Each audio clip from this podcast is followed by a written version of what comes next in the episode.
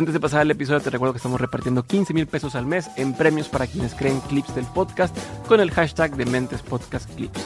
No importa la plataforma ni el tema, hay premios para creatividad, viralidad y menciones honoríficas. Consulta las bases en la descripción de este video o en mi cuenta personal de Instagram.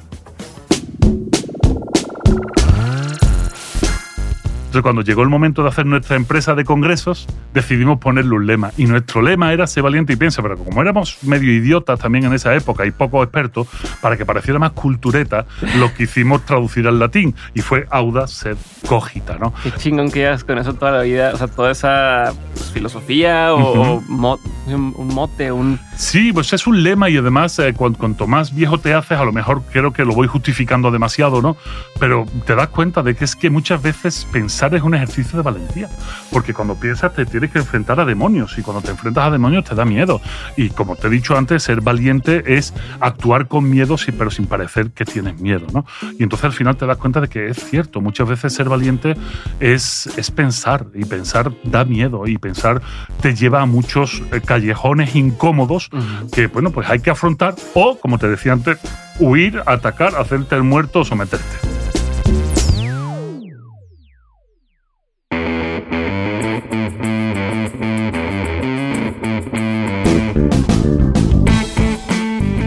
Rico, bienvenido de Mentes, gracias por tu tiempo. Y quiero empezar con, bueno, ya empezamos con muchas cosas, entonces voy a retomar algunas.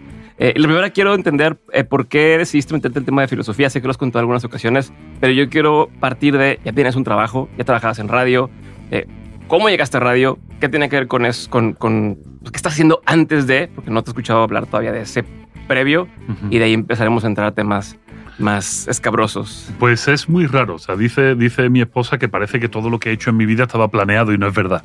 O sea, no, no soy tan inteligente. Me habría encantado ser con 18 años, decir, no quiero acabar como software escritor, conferenciante en medios de comunicación. No es verdad. Fue un poco azaroso, pero todo iba de la mano. O sea, yo empiezo con Que aparte 14 también hacías doblaje, ¿verdad? Sí, sí, sí. Bueno, yo empecé con 14 o 15 años a escribir poesía. O sea, yo era un pésimo estudiante en bachillerato, Mm. pero pésimo arrastradísimo. ¿no? Que, que esto es algo que me da muchos puntos cuando ahora hablo con los jóvenes de, de bachillerato, precisamente, ¿no? Porque, claro, te ven como el escritor y no sé qué, y tienen cierta idealización. Yo era una, una mierda en bachillerato y repetía cursos uno detrás de otro y era una decepción para mi familia, ¿no? Pero mientras era una decepción para mi familia, leía muchísima poesía, pero poesía seria, Garcilaso de la Vega, Boscanza, Ok. Renacimiento español, eh, Siglo de Oro español, eh, Quevedo, Góngora, ¿Tan chico? Sí, sí, bueno, no ¿Quién- tan chico, yo ya, ya medía casi dos Ah, metros. ¿eh? Bueno, sí, pero, pero, pero tan, o sea, son temas que a lo mejor, eh, híjole, Sí, o sea, sí. tus compañeros que hablaban, hablando otras cosas, platicaban otras cosas, les gustaba el fútbol, les Pues, gustaba, o sea, no, no, te como, creas, por, eh. por qué, Pues porque había un quién te grupo, juntabas para Había eso? un grupo de, de- de- de in- niñatos imbéciles que éramos en esa época, fundamentalmente, que nos encantaba el heavy metal, el rock duro, la música, y cuando ahondas un poco en esos estilos, te das cuenta de las conexiones que hay con la literatura, ¿no? Y de repente eh, encuentras que tal banda escribe algo que resulta que es un texto de T.S. Eliot, que escribe eh, en Los Paraísos Perdidos, y de repente sigues y está Lovecraft, y, y claro, estos referentes internacionales eh, eh, para esa edad son muy difíciles de tener porque no tienes dinero suficiente para comprarte esos libros. Entonces Mm. tienes otros en casa, ¿no? Y en mi caso, por suerte, no es que tuviera una gran biblioteca, pero a mis padres les gustaba lo bonito que quedaban ciertos libros en las estanterías, ¿no? Y entonces había Me hacen libros... ver bien, como que Claro, soy sea, mira- inteligente, mira, claro. Mira qué inteligente soy, ¿no? Ajá. Mira qué, qué cool. Ujú. Y entonces de repente pues había clásicos españoles y empiezo a leer los clásicos españoles y de ahí empiezo a saltar a otras cosas. Entonces eh, empiezo escribiendo poesía, esto me lleva a recitar poesía, dice... Mm. Dice, hombre, si dice Horacio eh, eh, en el Ovidio en el arte de amar, dice, si no eres un buen poeta, aprende a recitar los versos bien, ¿no? Es el consejo que da Ovidio al joven que quiere conquistar a la doncella con sus versos. Si no eres bueno leyéndolos, si no eres bueno escribiéndolos, al menos aprende a leerlos bien. Y me di Te voy a cuenta que decir mi- una estupidez, te que te un chorro, Sí, eh, para no, que no, sepas. échale. Se me olvidó darte ese, ese aviso previo. Voy a interrumpirte un millón de veces, pero Genial. ahorita, híjole, es que lo tengo bien fresco. Acá saca una canción Rosalía. No sé si Ajá. escuchaste, que se llama Hentai. Traigo de moda a Rosalía escuchar porque no le entiendo sus letras. Ajá, Son un ajá. desmadre, está muy de moda, lo que tú quieras. Y esta Hentai Ajá. empieza con una canción, parece una canción muy romántica. Ajá. Pero Suavecita, hentai es un tal. género porno del manga. Y, y toda la letra escuchas. Y es de que quiero tu pistola, quiero no sé qué. Está, pero hasta adrede parece que Claro, adrede claro. hicieron eh, la combinación entre una melodía muy melosa Sí, y una sí. letra y porno duro. y muy, porno duro. muy dura. Sí, Y me, me- justo me vino a la mente esto que dices de, sí, o sea, la forma en que lo dices claro. cambia por Claro. completo el- el- el- lo que estás diciendo. Entonces, Claro, mezclar heavy Regresando a lo que metal estabas- y literatura española suena raro, pero mira, Arturo Pérez Reverte, por ejemplo, fue el primero que hace 20 años rompe una lanza ah, por el heavy metal nacional español cuando habla de algunos grupos como Tierra Santa o Mago de Oz Ujú. y dicen, oye, pues que estos grupos están cantando la canción del pirata de Espronceda, que es un clásico por 10 cañones por banda, viento en popa, toda vela, no corta el mar, sino vuela un velero bergantín. Bueno, Espronceda es un ejemplo paradigmático del romanticismo español y resulta que es el heavy metal el que lo rescata, ¿no? Y si lees a Héroes del Silencio, estás leyendo a Benedetti y a Pablo Neruda, aparte de por los casos de plagio que ya han salido, ¿no? Pero bueno, estás leyendo poesía seria, ¿no? Y de ahí me acerqué a la poesía, después me di cuenta de que no, mi poesía no era tan buena, mm, aunque incluso llegué a publicar con 19 años mi primer libro de poesía, ¿no? O sea, wow, o sea, es rock and roll, eso, es, eso es metralla dura en la vena, ¿no? Eh, pero ¿qué sentías ahí? pues un orgullo brutal y además era un imbécil y, y mi foto es fumando, ¿no? O sea, como para ser muy mayor, ¿no? O sea, Claro. cuando yo ya con 12 años parecía que tenía 30, ¿no? Pero bueno, eso es propio de la ingenuidad de la juventud, ¿no? ¿Te lo publicó una editorial? O sea, fue... Sí, sí, una editorial pequeñita, sevillana, o sea, una cosa muy bonita, o sea, es ¿cómo llega- precioso. Te voy a decir interrumpiendo, pero ¿cómo llegaste a esto? Pues O sea, fue ¿cómo- que era compañero de instituto el hijo del librero, o sea, Mm, o sea, los contactos están siempre ahí. De hecho, ahora mismo Manuel Padilla, pues, eh, ha sido, eh, ya con los años, 30 años después, es ahora mismo el, el presidente de la Asociación de Editores y Libreros de Sevilla y es, es el presidente de la Feria del Libro de Sevilla. O sea, al Lo que, final. lo que dice tu esposa, ahí tiene mucho... Sí, sea, sí, es eso sí, de que sí, dices, parecía claro. que estaba hecho para esto. O sea, Pues claro, entonces me di cuenta de que cuando, eh, por la voz que tengo, ¿no? Y por las inflexiones que puedes dar en la voz y cómo trabajarla, me di cuenta que si empezaba a estudiar un poquito de- del arte de hablar y de recitar, iban a ganar mis poemas, ¿no? Y entonces Mm, eh, me acerqué a la Escuela de Doblaje Sevillana, que es muy famosa en España, ese doblaje eh, español que se detecta, se detesta tanto en Latinoamérica, eh, de igual manera que en España se detesta el, el- el latino, ¿no? O sea, excepto para las caricaturas, ¿no? Sí. Porque nos hemos criado con Hanna Barbera doblado en, en Florida, en Miami, nos hemos criado con, con Disney doblado también por muchos actores mexicanos, ¿no? O sea, eh, Coco no tiene sentido doblarla, ¿no? Y, Claro. y, y además, ya ahora soy un experto en, en películas de ese tipo, ¿no? Por, por razones que Claro. sacarás dentro de un rato. Y entonces empecé a hacer doblaje y del doblaje, sin darme cuenta, empecé a hacer radio.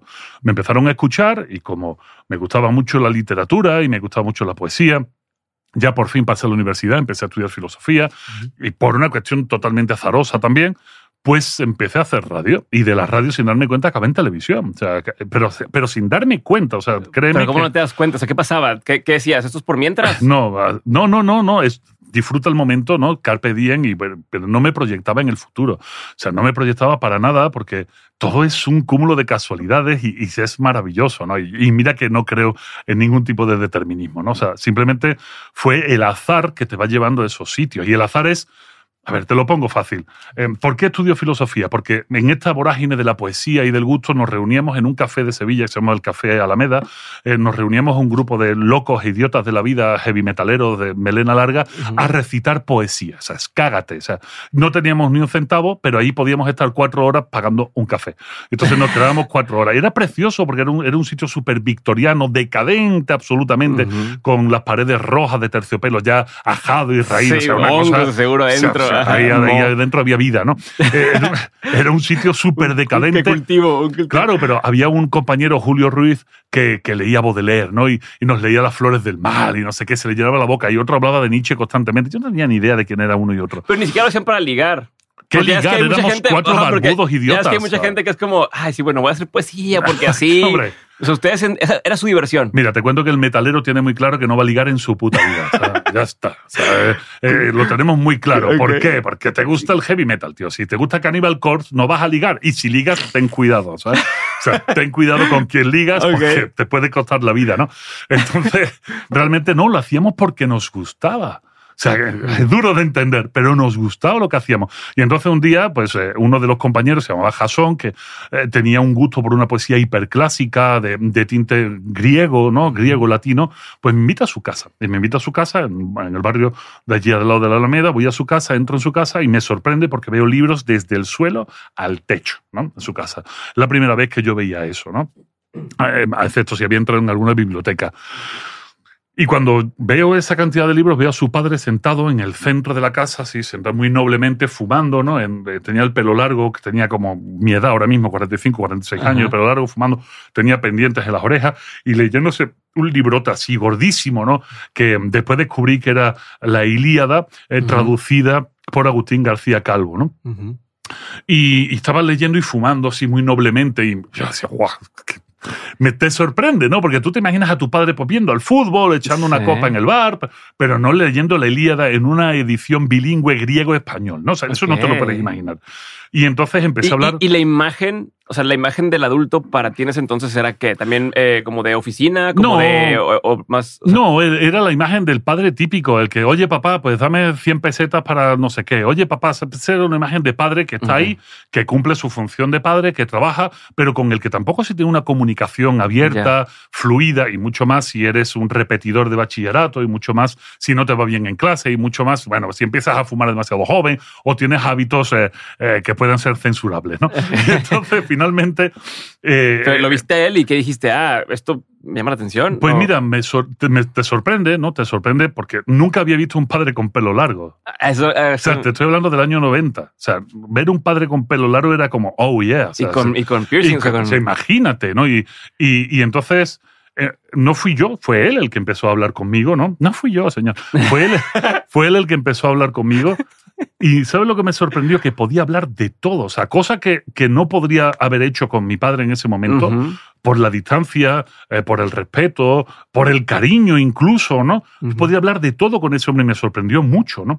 Y bueno, ya hablaba de Internet, hablo año 90, año 90, 91, Sí. ya hablaba de Internet ese cabrón, ¿no? ok. Y entonces cuando salgo le pregunto a Jason, oye, ¿tu padre qué es? ¿No? Julio, Julio se llama su padre, o se llamaba, no sé si seguirá vivo. Eh, ¿Tu padre qué es? Mi padre es el bibliotecario de la Universidad de Sevilla. ¡Guau! Mm, En aquella época, siendo tan mal estudiante de bachillerato, no habría pensado jamás llegar a la universidad, ¿no? ¡Wow! Increíble, ¿no? Digo, ¿pero qué ha estudiado? Dice, no, mi padre es filósofo. Hostias. Y entonces entendí, hizo clic en mi cabeza, ¿no? Pero yo, ¿qué, qué quería ser? Pues yo quería ser ingeniero, quería ser eh, historiador, quería ser paleontólogo, quería ser inventor. Eso me gustaba mucho, ¿no? Inventor. ¿Qué se estudia para ser inventor, no? Quería hacer de todo, o sea, yo quería hacer un chingo de cosas, ¿no? Pero no me definía por nada. Y entonces empecé a acercarme tímidamente a la filosofía y a darme cuenta que a lo mejor ese sí era un espacio para mí. Sí era un espacio para mí. ¿Por qué? Porque la filosofía te enseña de todo. Cuando en- empiezas a estudiar filosofía te das cuenta de que no solo son cuestiones excelsas, subidas, metafísicas, sino que también eh, si eres un buen filósofo y estudias ciertas ramas como la lógica, puedes acabar haciendo programación informática, ¿no? O si, o si empiezas a estudiar mm, filosofía de la historia, puedes acabar ah, haciendo historia o narraciones para videojuegos, si ya estamos hablando de videojuegos. ¿no? ahorita Tesla que necesita otros carros autónomos que necesitan el tema de filosofía de qué haces, ¿no? El típico ejemplo de vas, va el carro autónomo, ¿a quién O sea, atropella? que ¿A la viejita matas a la o al vieja niño? o al Este, niño, ¿no? O sea, eh, te das cuenta de que hay muchísima apertura dentro de la filosofía, mucha más de Mm. lo que la gente cree, ¿no? Cuando empiezas a estudiar filosofía, estudias filosofía de la, de la naturaleza, lo primero que te encuentras es con un libro, en mi facultad, por ejemplo, Claves de conocimiento del mundo, Juan Arana, no se me olvidará jamás, ¿no? Y de repente te dice, ¿qué es el tiempo? ¿Qué es la fuerza? ¿Qué es la relatividad? Cágate encima, o sea, porque tú creías que ibas a estudiar filosofía, tú ya te imaginabas griego eh, deambulando y, y diciendo amigo mío, no sé qué. Y no, de repente empiezas a estudiar física, empiezas a estudiar química, no química, pero sí el cómo se compone el mundo, empiezas a estudiar muchas cosas. Filosofía del lenguaje, ¿no? O sea, cómo hablamos, cómo hablamos, por qué lo hacemos, hacia dónde va todo esto. Dije, hostias, este, este es mi camino. Y mientras seguía con la poesía, empecé a publicar, empecé a hacer radio porque pasé del doblaje a, a la radio. Hice año y medio de doblaje cinematográfico con la mejor actriz de doblaje de España, que es eh, Emilia Domínguez, ¿no? una mujer que ha puesto la voz a Beth Davis, imagínate, ¿no? O sea, un- un- una, una brutalidad de voz, ¿no? Y cuando me quise dar cuenta, ya estaba en la facultad y de repente, pues empiezo a conocer a gente del gremio de la filosofía que se empiezan a fijar en mí porque yo hacía cosas, ¿no?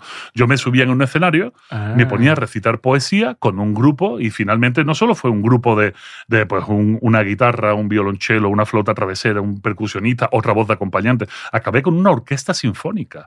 O sea, yo- Recitando poesía. Sí, sí, mi Ah, propia wow. poesía en, en la Escuela de Ingenieros de Sevilla con la joven Orquesta Sinfónica de Sevilla y con el coro de la Universidad de Sevilla dirigido por José Carlos Carmona, es, un, una super persona de la intelectualidad eh, sevillana y española, que ahora somos grandísimos amigos y que pronto vendrá a la Ciudad de México y pues, podré recibir, ¿no? O sea, fíjate toda la bola y de repente haciendo cosas, dicen, oye, ahí hay un tío en la Facultad de Filosofía de Sevilla, que mide dos metros, que es heavy metal, Aparte. que es justo lo contrario de lo que te puedes imaginar que es un filósofo y que hace cosas. Y haciendo eso, de resu- resulta que el mayor filósofo vivo en ese momento en España, que era Gustavo Bueno, Ujú. pues se, se fijan en mí y me dicen, oye, ¿por qué no vienes a Gijón a- al 39 Congreso de Filósofos Jóvenes? Y suena como diciendo, ¿qué, qué chingados es eso, no? Lo Y ya van 39 de esos, Exacto, aparte. pues de eso llevan 39. Ahora deben de ir por sesenta y tantos si no se han extinguido, ¿no? Pero ten en cuenta que los congresos de filósofos jóvenes era el encuentro de filósofos jóvenes con filósofos veteranos más importantes del país.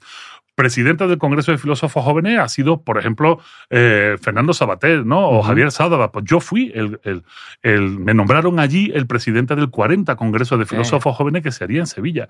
Y hicimos el congreso, fue un éxito, un éxito, hablamos de Todavía sin graduarte. eh, todavía sin graduarme, hablamos de un, de un congreso para 530 personas, ¿no?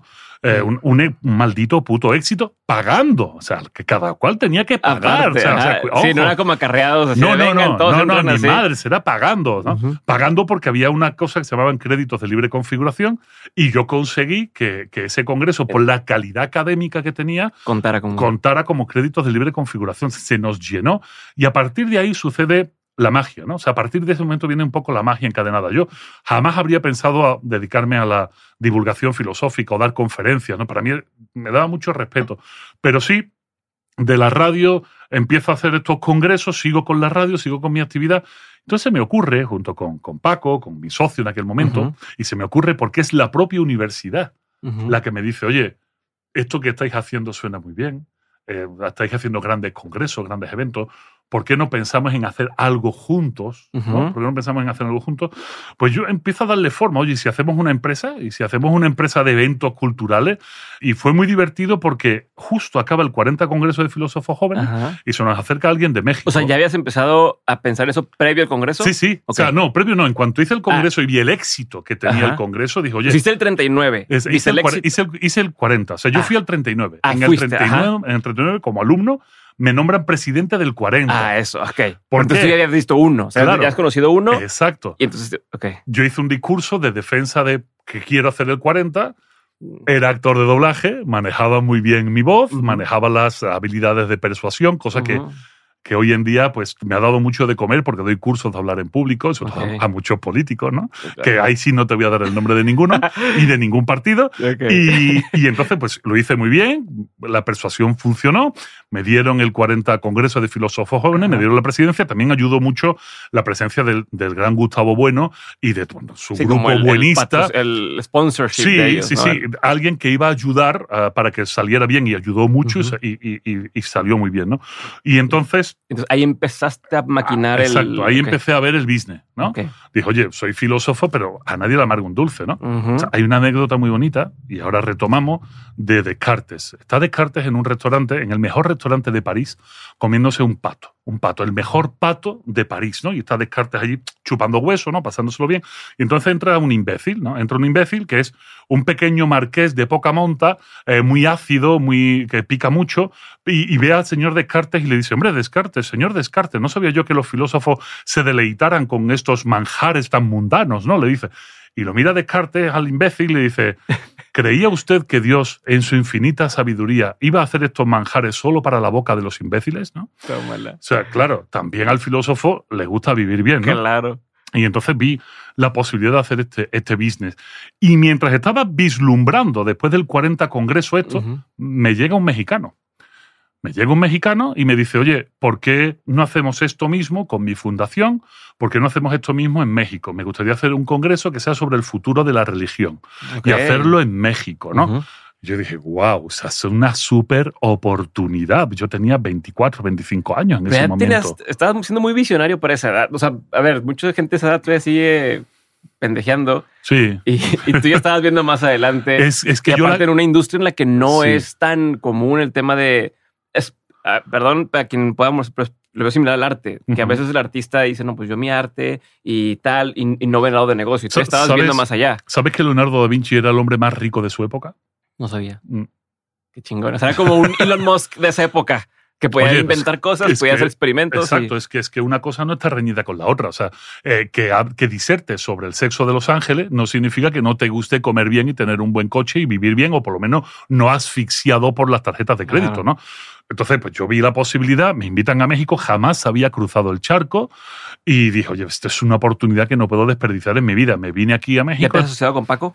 Este sí, sí, ya estaba asociado con Paco, me vine aquí a México, yo desde México, él desde España, empezamos a tirar de los recursos que ese 40 Congreso nos había dado, empezamos a tirar básicamente de los mismos filósofos que habían venido a Sevilla, y te hablo de lo más granado de- del momento eh, en, en- en México. O sea, yo me traje a José Antonio Marina, me traje a Manuel Freijó, me traje a Javier Sádava. Aquí, en aquel momento estaba vivo Carlos Monsiváis, invité a Carlos O sea, Monsiváis, el Vive Latino de, de. Sí, sí, sí, sí, de el Vive Latino de la filosofía. O sea, era, o sea, era el, el evento mainstream. Bueno, vino Fernando Sánchez Dragó, o sea, gente hiperpolémica, picudísima. ¿Cómo? Perdón que te interrumpa, Sí. pero. Y, y, ojo, tengo un chorro de preguntas todavía de las partes que ya me contaste. Va, o sea, va, de va. lo que me contaste. Tengo pensado, sí, tengo muchos puntos de lo que. Pero, ¿cómo confían en ti estos personajes? O sea, ¿cómo dicen, oye, este es un niño de 24 años, Sí. hasta México, nos va a pagar, se va a hacer el evento? ¿Cómo consigues contactarlos? Entiendo que a, través del 40, este, pero Exactamente. o sea- Mira, con el 40 Congreso fue Gustavo Bueno el que nos ayudó fundamentalmente a, Ujú. a traernos esa gente. Pero mi trabajo eh, eh, con Paco era, él decía, Paco decía, dice, mira Vico, yo me voy a encargar de los seres inanimados Ujú. y tú te encargas de los seres animados. O sea, una diferenciación muy aristotélica, ¿no? Yo me encargo de todo lo que tenga alma y él de lo que no tenga alma. O sea, él se encarga de la página web, todo. producción, imagen, vídeo, Ok, etcétera, ok. hoteles, todo ese rollo. Yo me encargo de la gente. Y entonces, durante el 40 Congreso, o sea, mi labor fundamental, aparte de regir un poco y hacer las labores de que aquello funcionara, se grabó un programa de televisión en directo, fue polemiquísimo. Gustavo Bueno se enfadó con otro, casi Aparte sale era un tema bueno, delicado. Salen casi aguantazos, una cosa fantástica. Pues eh, yo lo que hice fue ganarme el respeto y la confianza de todos estos popes de la filosofía. Estar con ellos, pasar tiempo con ellos, comer con ellos, eh, aprender de ellos y ganarme su confianza, básicamente, pero con una cosa muy sencilla que es, es la veracidad, es la inocencia de un niñato que no sabe cómo funciona el mundo, pero que quiere hacer las cosas bien, ¿no? Al Ok. 40 Congreso no cobró nadie. O sea, no cobró ni O un sea, lo consiguieron aparte. todos vinieron gratis. A México. Viáticos, ya vinieron- obviamente. Claro, viáticos. A México ya vinieron todos cobrando. Y con sus viáticos y todo. Que ahí es donde estaba la fundación Claro. metiendo dinero, ¿no? Pero vinieron. No, que luego como que esas fundaciones hacen eventos pedorros. Entonces dices, si se va a invertir el recurso, pues que sea... Hagámoslo bien, hagámoslo bien. Entonces fue chingoncísimo, más de mil personas asistiendo. eh, y cuando ya vuelvo a España, con el cartel gigante de haber hecho este evento, además participaron muchas universidades.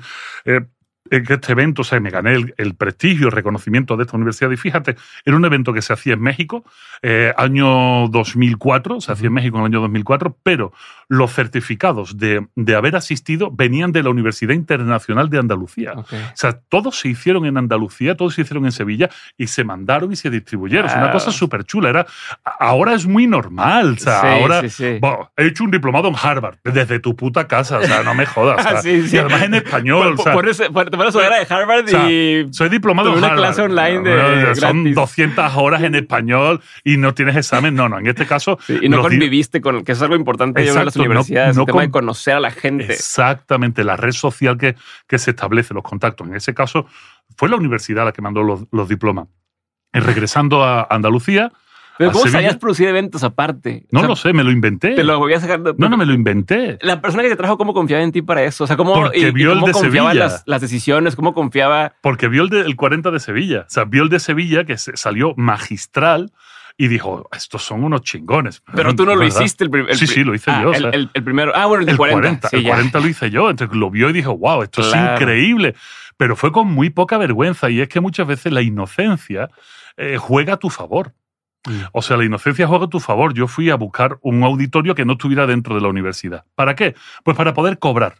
Y Sí. así cobrando poder hacerlo. ¿Y, y ese dinero para qué era? Pues para los viáticos, para el espacio, para todo, para ganar algo de varo, para no quedarme con el culo al aire. esa- O sea, era, era todo, era un ejercicio muy bien pensado desde la inocencia. Y- O sea, ahí no te pasaba el tema del síndrome del impostor porque era al revés. Tú decías, yo sí puedo. Claro. no- como no- hay tanto que no sabes. Claro, a, ¿Qué decías? a mí nunca me ha pasado. Ese síndrome del impostor, que lo conozco perfectamente, nunca lo he tenido. Y nunca lo he tenido porque desde muy joven me he metido en tantos jardines que, y he podido más o menos solucionar la papeleta que nunca he tenido esa sensación de, ay, es que soy un, no, no soy un impostor, me estoy jugando la cabeza y si me la cortan, me la cortan. Hay consecuencias, pero. Ya Exactamente. estoy Cuando vuelvo de México, eh, la llamada de teléfono es de la rectoría de la Universidad de Sevilla. Me reúnen y me dicen, oye, este cartel de México es una chingonería. Y digo, sí. ¿Y lo has hecho tú solo? Sí. ¿Eh? Oye, y, Como dicen, digo- y fíjate. Y entonces resulta que justo la universidad acababa de cumplir 500 años, ¿no? Y, y se habían gastado un varísimo en esos 500, para eso, para Me ese, impresionan ese es tipo una- de cosas que las universidades compran 500 años. Claro, claro. Lleva, yo tengo, ahorita tengo 30 y dices 500, años que 500 existe años. algo. Claro, había, ca- acababa de cumplir 500 años en la universidad y me dijeron, mira, no queremos que este esfuerzo de, de los 500 años quede en vano. Tienes lo que tienes que tener para hacer esto mismo multiplicado por tres en la Universidad de Sevilla. Y dije. ¿no es el síndrome del impostor, es decir, estoy abriendo un camino que otros lo han abierto de una forma y yo lo estoy abriendo de esta. Y, y claro, tengo muchos aciertos, pero porque tengo un desconocimiento absoluto de cuáles son los posibles fracasos que puedo tener. Y me tiré, y me tiré, y entonces empezamos a hacer un evento tras otro. Yo en 11 años organicé, soy el presidente y el director de 33 eventos internacionales en la Universidad de Sevilla. O sea, esto, esto suena como wow, pero suena más wow al que me está escuchando y sea académico. Porque un académico sabe que un solo congreso internacional dentro de lo que es su currículum personal es una barbaridad. Ujú. 33 es ciencia ficción. Y soy el, el responsable de 33. Y, y hicimos los eventos eh, culturales más importantes de España durante cinco años, se llamó Factor Humano. En Factor Humano reuníamos a casi 20 personalidades las más absolutas que había, las más el juez Baltasar Garzón, eh, Fernando Sabater, directores de cine, o sea, una cosa absolutamente abrumadora. Bueno, en arte, ¿quién es el, el- el mejor? Para muchos Antonio López, ¿no? El gran, el gran eh, pintor del hiperrealismo español. Antonio López estuvo con nosotros. Y así muchísimos otros que ya desgraciadamente pues, han, han fallecido con el tiempo, pero eran los primeros nombres de verdad, los primeros. Empecé a hacer eso y entonces se me ocurrió hacer, junto con mi amigo Paco, mientras íbamos en su coche, se me ocurrió, eh, estábamos escuchando un grupo de rock que se llaman Los Mojinos Escocidos. O sea, ahora mismo todos googleen y Ajá. escuchen estos cabrones. Oye, ¿cómo llevamos a los Mojinos Escocidos a la universidad? Es un grupo de rock, de rock humor, con tan poca vergüenza que es maravilloso. Entonces se nos ocurrió hacer una cosa muy bonita que se llamó Morfología del Humor, era hacer unos eventos. De humor auspiciados por la universidad, porque estos 33 eventos tienen, estos 33 generan un documento, que es un documento de trabajo, donde las firmas son rector de la Universidad de Sevilla y la mía. Ok. O sea, fíjate de, lo- de lo que estamos hablando, sí, ¿no? estás pegado ahí con. Con putos 24, 25 años, ¿no? Sí, claro. Y entonces dijo, oye, vamos a, a forzar el Sí, vamos a estirar la O sea, liga, vamos a estirar la liga. Pues ya logramos esto, pues ¿qué más podemos hacer? Vamos a estirar un poquito. Entonces, hicimos morfología del humor. Lo que traíamos era a los humoristas más bollantes de ese momento en Mm. España, pero los más chingones, y aparte a grandes referentes intelectuales para mezclarlo. Exacto, es que la gente no lo sabe, pero Fernando Sabater no empieza haciendo filosofía, empieza escribiendo unas columnas en una revista que se llama Hermano Lobo, y es una, es, es una, unas columnas de humor, de reflexión. Cuando yo invito a Fernando, le digo, oye, Fernando, ¿te quieres venir a este congreso? "Ah, ¿De qué va? No, es, es humor. ¿Cómo? Sí, filosofía y humor. Voy. Sea, es, es la reacción. Cuando ya. Ya. tienes cierto nombre, ya te reconocen, eh, tú haces buenas sugerencias y viene. Por ejemplo, conocen la casa de papel, ¿no? Hasta les dan ganas de hacer porque dicen, siempre invitan a lo mismo, Esa- quiero algo, quiero algo fresco, nuevo, ¿no? O sea, en la casa de papel está Jovic Keuchkerian. Jovic Ujú. es Bogotá, en la casa de papel, Ajá, ¿no? ajá. Grandes gigantes con cara de hijo puta, ajá. ¿no? O sea, bueno, pues Jovic resulta que tenía un monólogo que se llamaba Croquetas. Y mi ex socio Paco había visto Croquetas y decía, oye, este tío es una chingonería, es una pistola, ¿no? Me que este tío es una pistola, no sé qué. Digo, sí, espérate, conseguí el teléfono, llamé a Jovic. No, no, le mandé un correo, le mandé un ¿Cómo- correo. cómo- porque esa persona, Sí. a ver, eh, una cosa es entre filósofos y, y- y visto con este apadrinamiento de otros Ajá. que te digan, bueno, ok, ya me recomendó tal, llego. Pero luego meterte a esta otra industria que son, Ajá. como decías, eh, comediantes, tal, ellos qué, cómo, cómo te contactabas, ver, cómo Diego, te hacían ver, caso, Diego, cómo te volteaban a imagínate ver. que te llega un correo de la Universidad Autónoma de, de México, la- de la UNAM, Ya. ¿vale? O sea, con eso aprovechas la credencial Te llega. para abrirte y camino. te dicen, oye, te quiero invitar a un evento súper chingón donde va a ir la gente que más te la pone dura. Ajá. ¿Qué haces? Pues sí. Pues, sí. es fácil, ¿no? Claro. O sea, toca Bueno, por ahí. yo la- eh, digo, tú no sabes, pero yo trabajaba antes en un banco eh, y trabajar en un banco también te abre puertas y justo es por eso empezó también un poco el tema de ventas. Así O sea, aprovechaba de, oye, te invito a mi podcast, trabajo Claro, acá, claro, otra. claro. Es como que, ah, bueno, te pelo. Claro, es que yo trabajaba para la universidad. O sea, yo tenía Mm. mis reconocimientos de la firma del rector y la mía. O sea, yo podía escribir diciendo que voy de parte del rector de la Universidad de Sevilla. Yo tenía permiso para hacer eso. A ver, en ese entonces, ¿tú sabes que estás capitalizándolo para ti? O sea, no, no me refiero como, que- sino en el tema de me están empezando a conocer personas No que, me, que me sirve o que me, como puedo hacer algo más. No tenía ni puta Tú idea. yo O sea, siempre voy a trabajar en la universidad y No, yo no, no, yo no sabía qué iba a hacer. Yo me lo estaba pasando bien, tío. Vivías en ese O momento. sea, yo estaba viviendo en ese momento, o sea, mi cuestión personal, familiar era muy turbia, tenía problemas en casa, mis padres Mm. estaban a punto de divorciarse, tenía una hermana mucho más pequeña, o sea, mi, mi vida personal era muy complicada, entonces yo estaba respirando por la herida y estaba haciendo cosas ultra chingonas sin darme cuenta de lo que estaba haciendo realmente, ¿no? Y entonces yo estaba respirando por la herida. Entonces te decía el caso de Es que Jovic esa porque. Jovic cuando, cuando estábamos iniciando esto del Congreso de, de Morfología del Humor, lo vimos, nos encantó, le mandé un correo, me llama el cabrón, o sea, le puse mi teléfono, me llama Jovic. Jovic tiene una voz así rota de cabrón. ¿no? Jovic eh, ganó eh, por dos veces el campeonato de pesos pesados de España, de box. Ok, no sabía. O sea, Jovic Keuchkerian es una mala bestia, ¿no? Y, y entonces me llama. A ver, tío, a ver, ¿a qué me estás invitando? Joder, ¿no? Así con esa Ah, voz sí, así ruda, tosca, ¿no? y tú más eh, chico, aparte, digo, estás bueno, al tote, pero como quiera más chico. Claro, yo estuve hablando una hora por teléfono con él. Y cuando acaba la hora, le digo, oye, Jovic, ¿todavía no tienes claro para qué vienes a la universidad? No, tío, no, no. Esto que me has dicho en esta hora es tu conferencia. Y así vino. Ahora somos hermanos. Es mi hermano Lobos. Es, Jovic y yo somos hermanos. Nos escribimos, nos llamamos, nos queremos. Es tenemos- igual de alto que tú, ¿o no? es un poco más bajo que yo. Tenemos, tenemos eh, muchas ganas de hacer cosas juntos. Es posible que en el futuro él haga algún tipo de monólogo utilizando mis textos, ¿no? pero todo esto ha ido junto de la mano. Mm. Y, y ahora voy ¿Hace a la cuántos tele. años fue esto? Esto fue, bueno, esto, joder, tío, en el año 2006, Ok. 2006 más o menos, ¿no? Y entonces, en uno de esos invito a Sevilla, que es el cantante de los mojinos escocidos, ¿no? Lo invito. Me lo consigo, me aprueba la universidad el evento. Pausa ahí otra vez. Entonces, Sí. ¿ya habías hecho algún? O sea, has- Sí. eh, para, este- para cuando llegó este cuate, ya llevas varios hechos. Sí, ya yo Con éxito, sin problema, Muchísimo éxito. sin, oye, tocaron estos temas, No, no, no, no, no. censura en la universidad. No, en la universidad no hay censura. O sea, por lo menos en la Universidad de Sevilla nunca tuvimos censura. Jamás tuvimos. Al contrario. De hecho, lo que nosotros hacíamos era descentralizar los eventos de la universidad. Sí. Entonces no había pedos. O sea, no había pedos. El logotipo de la universidad gigante inauguraba una fuerza viva de la universidad. Estaban los profesores de la universidad, yo los invitaba para moderar los eventos, pero cero censura, ¿no? Hicimos cosas muy chingonas. ¿Qué pasó? Que, que invito al Sevilla de los mojinos escocidos. De hecho, eh, y además le pagamos la conferencia, ¿no? Y saca a- a- o sea, ese dinero de la conferencia, creo que se lo dio a su padre. O sea, él no lo necesita. Han vendido 8 o 9 millones de discos en España. O sea, él no lo necesita.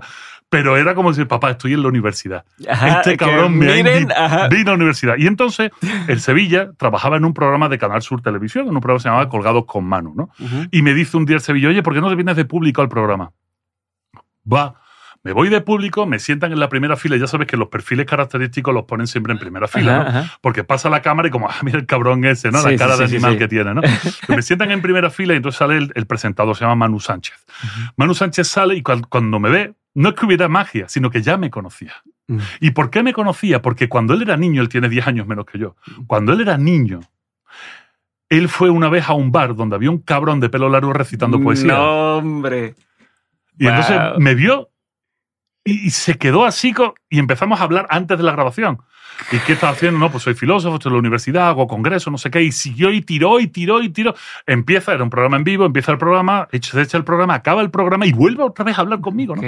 Entonces llego a mi casa, ya estaba casado en Tú, ese tú momento. no habías reconocido a él de, de No, esa no, claro. época, ¿no? Claro que no, yo lo conocía como la figura mediática que era. Ujú. Un humorista muy talentoso, muy joven, una mente ultra brillante, muy rápida, Ujú. defensor de los valores de Andalucía, es un Ujú. tío muy fino.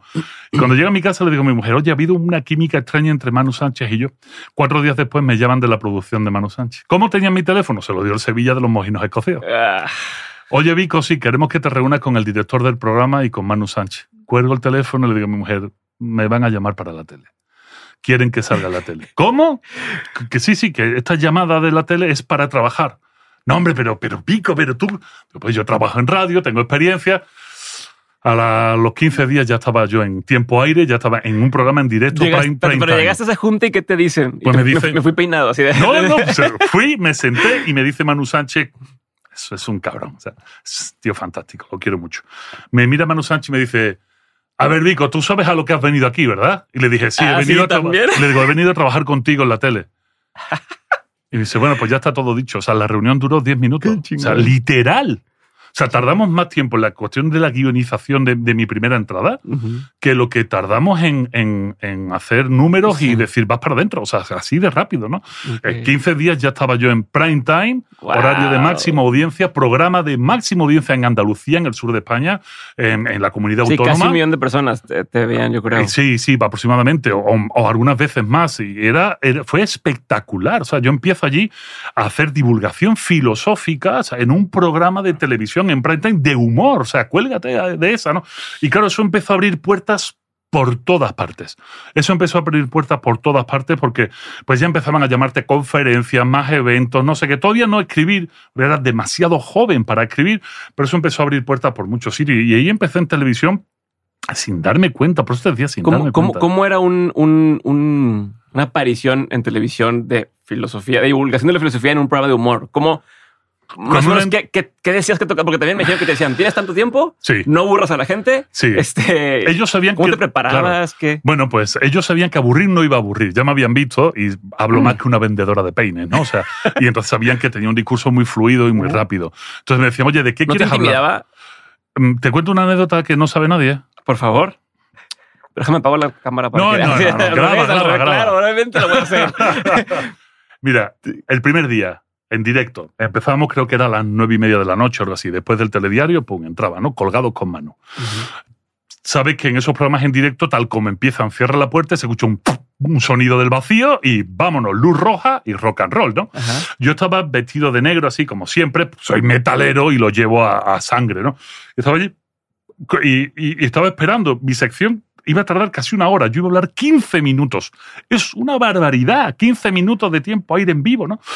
Y Sí, tal como suena la sintonía, me orino encima. Tal cual. Tal cual. Te orinaste. No, me meé, tío. O sea, Del ne- o sea, del, del puto nervio, el- del o sea, subidón. O sea, estoy en la puta tele, no lo he hecho en mi vida. Pero no era así como, oye, traigo ganas y te. no te- me me ¡fum! chum, fan, una descarga, esfínter abierto y Como méate, los perritos cuando se emocionan y algo pasa y se. Pues sí, pues como mis hijas cuando quieren ir al váter y, y tardan un poquito de tiempo y de repente la miras y ves al suelo y ya se me pues soy igual, o sea, me meé encima, o sea, aguanté, porque ya los esfínteres lo puedes aguantar, pero o sea, me en los pantalones. Lo ¿Dónde que pasa es que lo que pasa es que yo estaba sentado, yo cuando salgo a mi sección, yo me siento en una mesa y no se me ven. Y además tú sabes que en televisión, y más en aquella época en que no había alta definición ni 4K, Ajá, era muy analógico todo, pues no había una texturización que tuviera Sí. realmente, que había una manchota de meados, ¿no? Yo lo hice sin decirle nada a nadie, yo hice mi primer programa de televisión meado encima. O sea, a ver, pausa, pausa, pausa. El programa duró una hora. sí, tú estabas no, duraba ya, dos horas. Tú estabas ya dentro del Dentro, set, dentro del previo. A, o sea, duraste mucho tiempo, Una hora meado. una hora y luego ya tus 15 minutos de. Exacto. Y después a, a- a Camerino. No Sí, inventes. sí, sí, total. Y, luego, Ah. y nadie se dio cuenta en ese momento. Na- ni en ese momento se han dado cuenta ahora que lo he dicho. Ah, te fuiste y nadie supo. Nadie supo. No puedo Nadie creerlo. supo. Me meé encima. O sea, lo- Y a tu solo lo- esposa que le llegaste con tu esposa y dijiste, ¿sabes qué pasó esto? Mm, Pues creo que ni siquiera se lo dije porque el hype era tan, tan altísimo. El programa salió ¿Cómo no maravillosamente te bien. desconcentraste? Como O sea, que, que... Porque, no sé, no sé, mi mujer me dijo, Vico, parecía que llevabas toda la vida haciéndolo, ¿no? Mm. Y de hecho me presentaron como el nuevo colaborador del programa, o sea, ya dando por hecho que iba a estar, estuvo un año y medio hasta que se cortaron el programa, o sea, yo estuve ese año y medio entero. No Sí, inventes. sí, sí, fue, fue espectacular. Pasaron unas cosas increíbles en ese programa. Mira, algo, algo que la gente no se puede imaginar es el poder que tiene, pues esto, una cámara, ¿no? Esto la gente no lo sabe. Resulta, ya llevamos un año en pantalla y de repente un teléfono, me llaman al... a- no era el celular, porque en aquella época los celulares eran una basura, pero tenía el teléfono agendado. Manuel Barrio. Manuel Barrio era el decano de la Facultad de Filosofía, ¿no? Me llama Manuel Barrio. Sí, ¿qué pasó? "Eh, Vico, te llamo para felicitarte. Deja, ¿Qué? empieza uno decir, Cumpleaños, cumplo ¿no? años, Este, ¿qué, qué pasa, no? aniversario, este... Claro, digo, ¿cómo? Digo, sí, te felicito por tu programa. Era la primera vez que la Facultad de Filosofía me hablaba para eso, porque había habido un movimiento previo, esto es súper jugoso, estoy sacando puro calzón sucio, había habido un movimiento previo que era del Opus Dei, ¿sabes? Que, es, ¿sabes? ujú. que es un colectivo muy rancio, Sí. eh, parte del Opus Dei de la Universidad de Sevilla se enfadó porque yo estaba representando a los filósofos en ese programa. Y decían que mi aspecto, yo iba de negro, claro, camiseta no, heavy no es un buen representante Claro, para o sea, nuestro yo entraba con Metallica, con ACDC, o sea, yo entraba con todo ese rock and roll. ok. Tenía una cortinilla súper chula. Si puedo, te la mando. Tenía una cortinilla súper chula de Beacon, o sea, una cosa O sea, muy. está bien padre cómo explotan el lado, o sea, o como el entretenimiento, así que denle más por ese lado, ¿no? Claro, en- entonces eh, el Opus Dei se enfadó y yo se lo comenté a la redacción, oye, pasa esto, están recolectando firmas para que me saquen de la tele, ¿no? Wow. Y Manu Sánchez dijo públicamente que le mandara la firma que se las iba a pasar por donde todo el mundo se imagina. ¿no? y, y- y entonces me llama el, el decano y me dice, oye, Vico, te quiero felicitar por el éxito de tu programa y por cómo esto está favoreciendo a la facultad. Mm. O sea, en ese momento tú dices, o hay una cámara oculta o me va a caer un cague de categoría. Ajá. Porque yo seguía trabajando con la universidad, yo seguía haciendo eventos constantemente, Se ¿no? me van a correr, man. Claro, aquí iba a haber una cagada. Esto es, aquí viene un cague. Y me dice, es que estaban en septiembre, que es cuando empieza el año académico en la universidad, ha aumentado casi un 40% la matrícula de la facultad. Wow. Entonces yo le dije, "Esa, no me jodas, yo no tengo nada que ver con eso, esto es algo coyuntural, ¿por qué me dices que me pasa a mí? Dice, bueno, pues porque el- tu programa de Colgados con Manu solo se ve en Andalucía. En Andalucía solo hay tres facultades de filosofía, que es Sevilla, Granada y Málaga. De filosofía pura. En Córdoba hay otra de filosofía y letras, ¿no? Pero filosofía como tal están estas, estas tres. Y otras facultades de humanidades. Pero filosofía son estas tres. Y en las tres ha subido casi un 40%, mientras que en España no. Wow. O sea, ha subido porque te están viendo. O sea, me dejó helado. Fue, fue un, un momento de hiperresponsabilidad. Y de hecho me invitaron a dar una conferencia y pedí perdón. Digo, perdonen si ustedes han entrado en esta facultad porque me han visto y creen que lo que se van a encontrar es pasar esto. O esto. sea, Pero te pasó, a cierto punto te convertiste para ellos lo que para ti fue el papá de tu amigo, exacto. ¿no? un- o sea, el, el que tú llegaste y dijiste, oye, yo puedo ser como Puedo eso, hacer eso. puedo aspirar a algo así. Exacto, exacto, y ellos exacto. también entraron con Claro, o sea, porque la mayor parte de los alumnos o de los chavos que, o chavas que van a entrar en la facultad de filosofía se lo dicen a sus padres, como me pasó a mí, cuando yo le dije a mi padre, papá, quiero estudiar filosofía, y me miró y me dijo, ¿y eso qué es? ¿De qué vas a O sea, comer? no, no, no, ni eso. Eh, ¿Y eso qué es?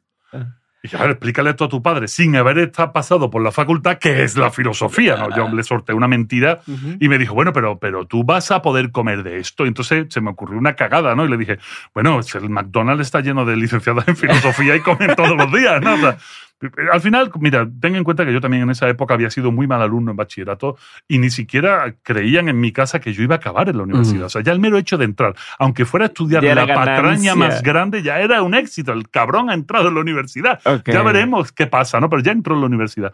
Y así fue un- un poco esta trayectoria de los medios de comunicación. Pues empezaron las conferencias y de, y de las conferencias me, me llamaron de México y me dijeron, oye, Vico, ¿por qué no vienes a dar conferencias aquí? O sea, fue una segunda ocasión. Exacto, fue sea, una segunda Primero ocasión. viniste al En evento el este 2004 y luego esa es otra y ocasión. después a partir del año 2009, 2010 empecé a volver a venir ya como una figura más Ya. reconocida dentro del ámbito de la divulgación de la filosofía y el pensamiento crítico y volví otra vez a México, ¿no? Y cuando volví a México, eh, pues daba pues, un montón de conferencias. Yo estuve en la Universidad Autónoma del Estado de México, ahí en, en el Estado, eh, visitando los 33 o 34 planteles de bachillerato. Yo, yo me recorrí todos los planteles dando conferencias y muchos, muchas otras más. Estuve en pueblecitos, acompañado por varias fundaciones, que eran las, las que metían varo para que yo viniera a dar conferencias de ética, de pensamiento crítico, o sea, cuestiones allegadas a la juventud. Me, me fue muy bien, ¿no? Y en uno de esos viajes, año 2012, Ujú. hago un evento en conjunto trayendo pues, el que ahora prologa mi, mi nuevo libro, ¿no? José Antonio Marina, traigo a José Antonio Marina a México. Claro, yo ya era una figura Sí. muy establecida en España de la producción cultural de calidad. Sí, claro. Producción cultural de mucha calidad, o sea, de mucho quilate. O sea, yo he traído gente muy exótica, gente muy conocida. O sea, desde Fernando Raval me lo he traído desde París, Carlos Edmundo de Ori, que ya desgraciadamente murió. O sea, nombres que estaban en mi agenda, pues yo qué sé, o sea, premios Nobel, o sea, gente de premios Príncipe de Asturias. O sea, co- cosas Wow. muy serias, ¿eh? O sea, cosas muy, muy, muy, muy, muy serias. Y entonces, pues, eh, vengo con José Antonio Marina para dar varias conferencias. Yo no daba conferencias en ese momento, yo los traía, pero a mí me traían también para dar conferencias fuera. Sí, fuera. Yo no estaba al nivel de José Antonio Marina, ni ahora tampoco. y entonces, pero yo iba acompañándole. Y en esta, que mm, me sientan con en una comida, porque una de las conferencias se iba a dar en la Universidad Nacional Autónoma de México. Y resulta que eh, quien se sienta conmigo es, es un alto directivo de la universidad y empieza a hablar, ¿no? A ¿Sabías hablar- quién era él? Yo no tenía ni puta idea de quién era él. Yo sabía que era un alto directivo, era un director general de una dependencia importante de la UNAM, pero poco más, ¿no? Porque la UNAM es un monstruo, Sí, ¿no? claro. Es, es muy grande.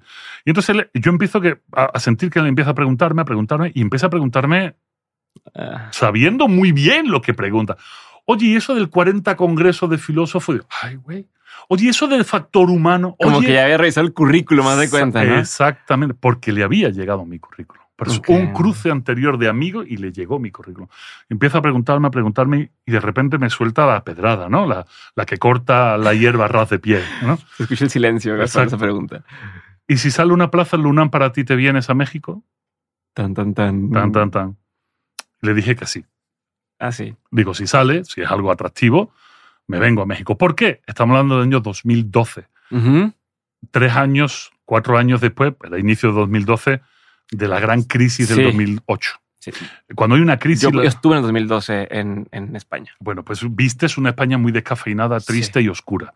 En el 2008, en septiembre del 2008, empieza la crisis. Crisis que gente como Marc Vidal, gran amigo eh, por los congresos, Marc Vidal, en un congreso nuestro había anunciado desde el año 2006. Pero el cabrón de Marc, que es un cabronazo, aparte de que usa las gafas más feas del mundo, el cabrón de Marc avisó en octubre del 2008 iniciará la crisis mundial y iniciará en Standard Poor's. O sea, dio datos, o sea, el cabrón lo dio. Te hablo del 2006 y está grabado y tenemos hasta las actas del Congreso. ¿eh? Eso Mm. Lo dijo en Sevilla en el 2006 y, y tenía razón. En el 2008 empieza la crisis, yo me mantengo, pero claro, yo sabía que cultura, divulgación, me iban a cortar. Sí, es lo O primero sea, que corta el presupuesto. Exacto, me iban a cortar. Aguantaba porque, bueno, había cierto nombre, me conocía, una red muy potente, pero sabía que esto se iba a acabar. Y además cambiaron los planes de estudio de la universidad, se fue al plan Bolonia, acaba los créditos de libre configuración, que era el Mm. sustento económico de estos congresos. Digo, esto se acaba. Digo, bueno, pues me vengo a México. Y la sorpresa fue que el 10 de enero del año 2013 me cae un correo electrónico de, de Alejandro, el que ahora es el padrino de mis hijas, Ok. ¿vale? Me cae un correo de, de Alejandro Fernández Varela Jiménez y, y en ese correo me dice, Vico, hay una plaza de eh, jefe de departamento en la Dirección General de Atención a la Comunidad de la UNAM. Y dije, joder, es que lleva mi nombre. O sea, lleva mi nombre. Entro como jefe de departamento en el año 2013, trabajo todo lo bien que puedo trabajar, promociono a subdirector de comunicación social, ahí me quedo un, un tiempo y finalmente, eh, con el cambio del nuevo rector, me voy eh, junto con Alejandro, me lleva a la Dirección General del Deporte Universitario de la UNAM y me nombran director de comunicación social. Ahí es donde todo mi trabajo en medios de comunicación se empieza, Sí. se empieza a rentabilizar, ¿no?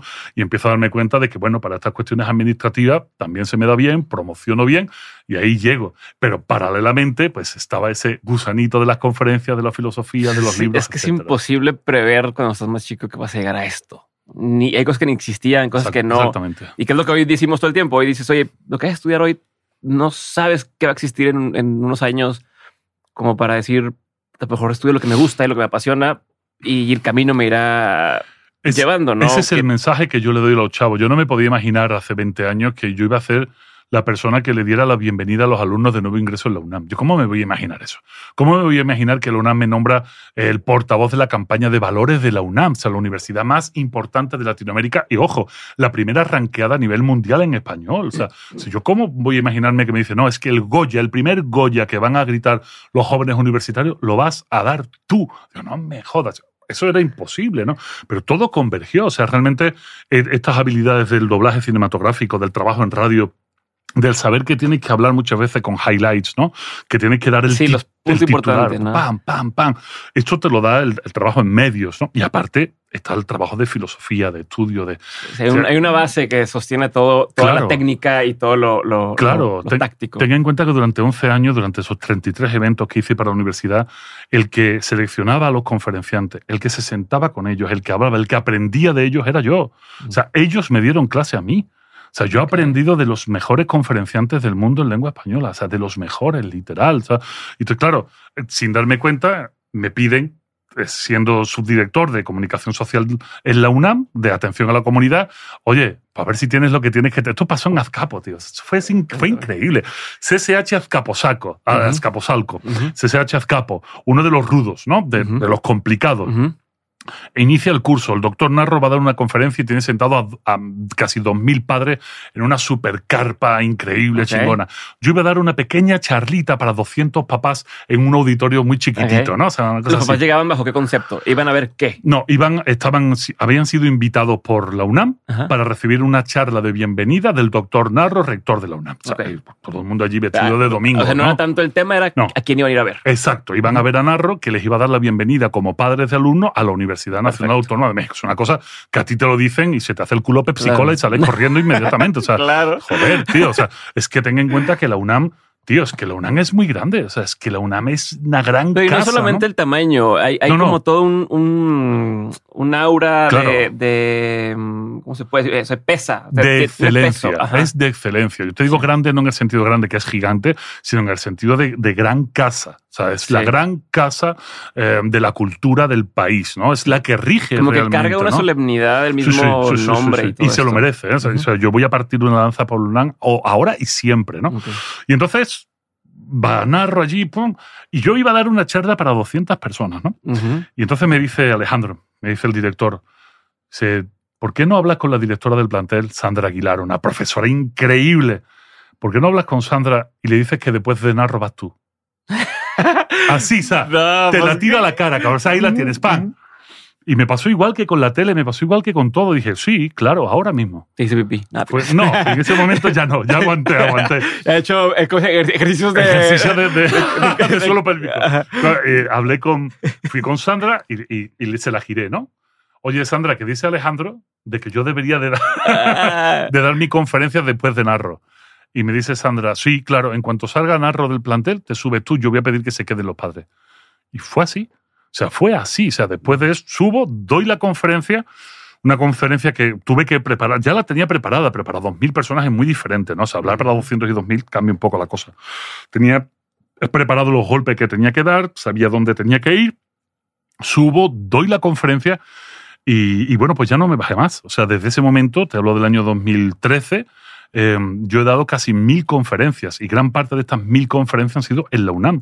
Y ha sido conferencia tras conferencia. Yo he tenido maratones de seis conferencias en un solo día, porque la UNAM, claro, entran a chorro Sí, ¿no? 185 mil alumnos, ¿no? Ajá. O sea, de seis conferencias en un solo día. Y, y cuando me nombraron eh, director de la campaña de valor de la UNAM, que no era director, o sea, yo, era, yo era el vocero, había otras mentes por detrás, ¿no? Pero fueron 69 conferencias seguidas en un mes y solo lo cortó el sismo del 2017. O sea, Ok. ese día yo estaba en la facultad de veterinaria, tenía que dar dos conferencias, di una y la segunda ya no la pude dar, ¿no?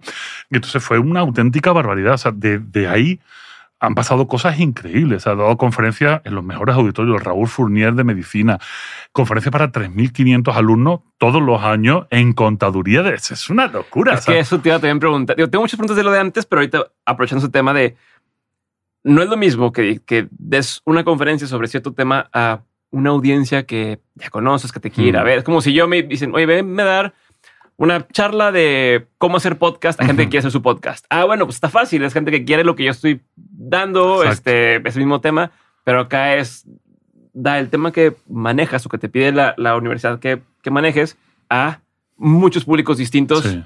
grandes, donde aparte ya sabes que la estructura de masas entre más grande, más se dispersa y alguien Sí. puede ser el que chifla, El- el, el chifla- que, el que hace gracioso, el algo chistoso, y- claro. Entonces, ¿cómo?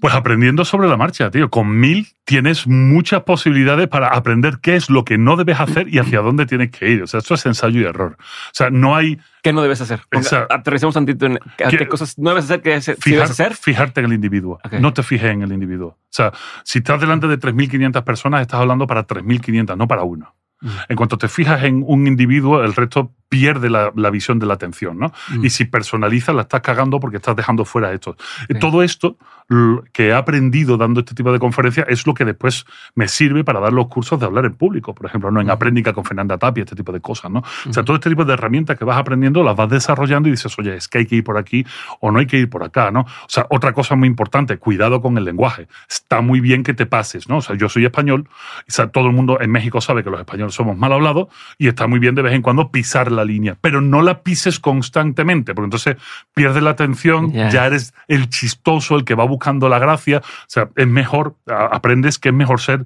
ser simpático que ser gracioso. Esto es muy Mm. importante, porque ser gracioso es un oficio. Manu Sánchez es uno de los mejores humoristas que hay en España, ¿no?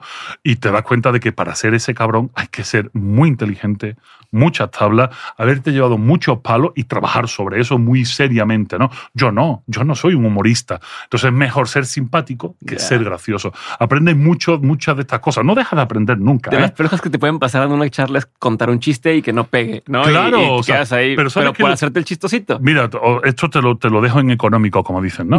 Eh, lo mejor que puedes hacer es contar el chiste, quédate a gusto, pero no esperes la risa nunca. O sea, sigue hablando. Tú sueltas tu chiste y sigues hablando constantemente. Si la gente se ríe, entonces cortas, permites que se explayen y sigues hablando. Lo que pasa es que el mal orador, o el que se pone nervioso, o el que no es un humorista, cuando hace un chiste y consigue el éxito, ¿sabes qué es lo que hace inmediatamente? Cuenta otro. Cuenta otro. Ah, sí. Cuenta otro porque quiere volver a recibir el aplauso. esa- Y en ese segundo no se ríe ni Dios, ni su madre, si estáis sentada, se ríe y dice, niño, no seas tonto, y sigue hablando, ¿no? Entonces, estas cosas las aprende a, a modo de ensayo y error y sobre todo las aprende sentándote al lado de los mejores conferenciantes del mundo. Cuando te sientas al lado de ellos y tienes el honor de estar sentado al lado de una bestia parda, ¿no? Pues claro, te das cuenta de cómo funciona su mente. O sea, un día me dijo José Antonio Si Marina, no te lo dicen, lo ves lo como ves, hacer. o sea, ves cómo funciona. Eh, estábamos a punto de entrar en un evento con 900 personas, 900 alumnos. Verás, yo aquí he dado conferencia para 14.000 personas en México, porque México es tan grande que da para eso. En España meter 900 es, Es una locura. Y, y estábamos en Bambalina acompañando yo a José Antonio Marina y me mira José Antonio Marina y me dice, nos parecemos mucho, Vico. Y me dejó sacadísimo de onda, ¿eh? Nos parecemos mucho, Vico. Yo lo miré como, joder, me está hablando Dios, ¿no? y, me- y digo, como diciendo, ¿de qué vas? Y dice, a los dos nos, nos gusta el teatro. A los dos nos gusta el show, ¿no? Dije, "Ah, qué cabrón, ¿no? O sea, qué fino es. Porque hay que entender que cuando llegas a esos niveles de, de conferencias, es show. Es un performance. ¿no? Exactamente, es show. Y si dominas los tiempos, si dominas, no como ahora que los tiempos nos importan un pito y vamos a calzón quitado, ¿no? Pero si dominas los tiempos, entonces es tuyo. Es tuyo. Eso es algo muy Claro. importante. Dominar introducción, nudo, desenlace. Lo dice Aristóteles en su libro de la poética. Está, está- está todo escrito ya. Ya, ok. A ver, me voy a regresar. Va, Tengo muchos, muchos temas. Vas. No me terminaste de contar cómo te preparabas y qué hacías en la televisión, televisión. En, en eso, para empezar por ahí. Pues mira, lo, O sea- lo que hacía era intentar pensar en un programa de humor que no va a ¿Era, romper. era el- diario? Perdón que te... No, era semanal. Semanal, ok. O sea, Tenías ¿qué una ten- semana para... Exacto, tengo una semana trabajar. entera para preparar. ¿Qué, ¿Qué puedo decir en un programa de humor para que no rompa el ritmo?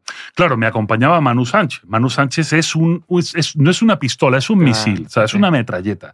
Es alguien con la mente tan rápida que yo utilicé una de sus frases al principio de dar las conferencias porque tenía mucho miedo, ¿no? Mi acento andaluz y hablo rapidísimo, me daba miedo de que la gente no me escuchara todo lo que yo decía. Y Manu Sánchez decía, llego a un trato con ustedes. Yo hablo un poco más despacio, pero ustedes cabrones oigan más rápido.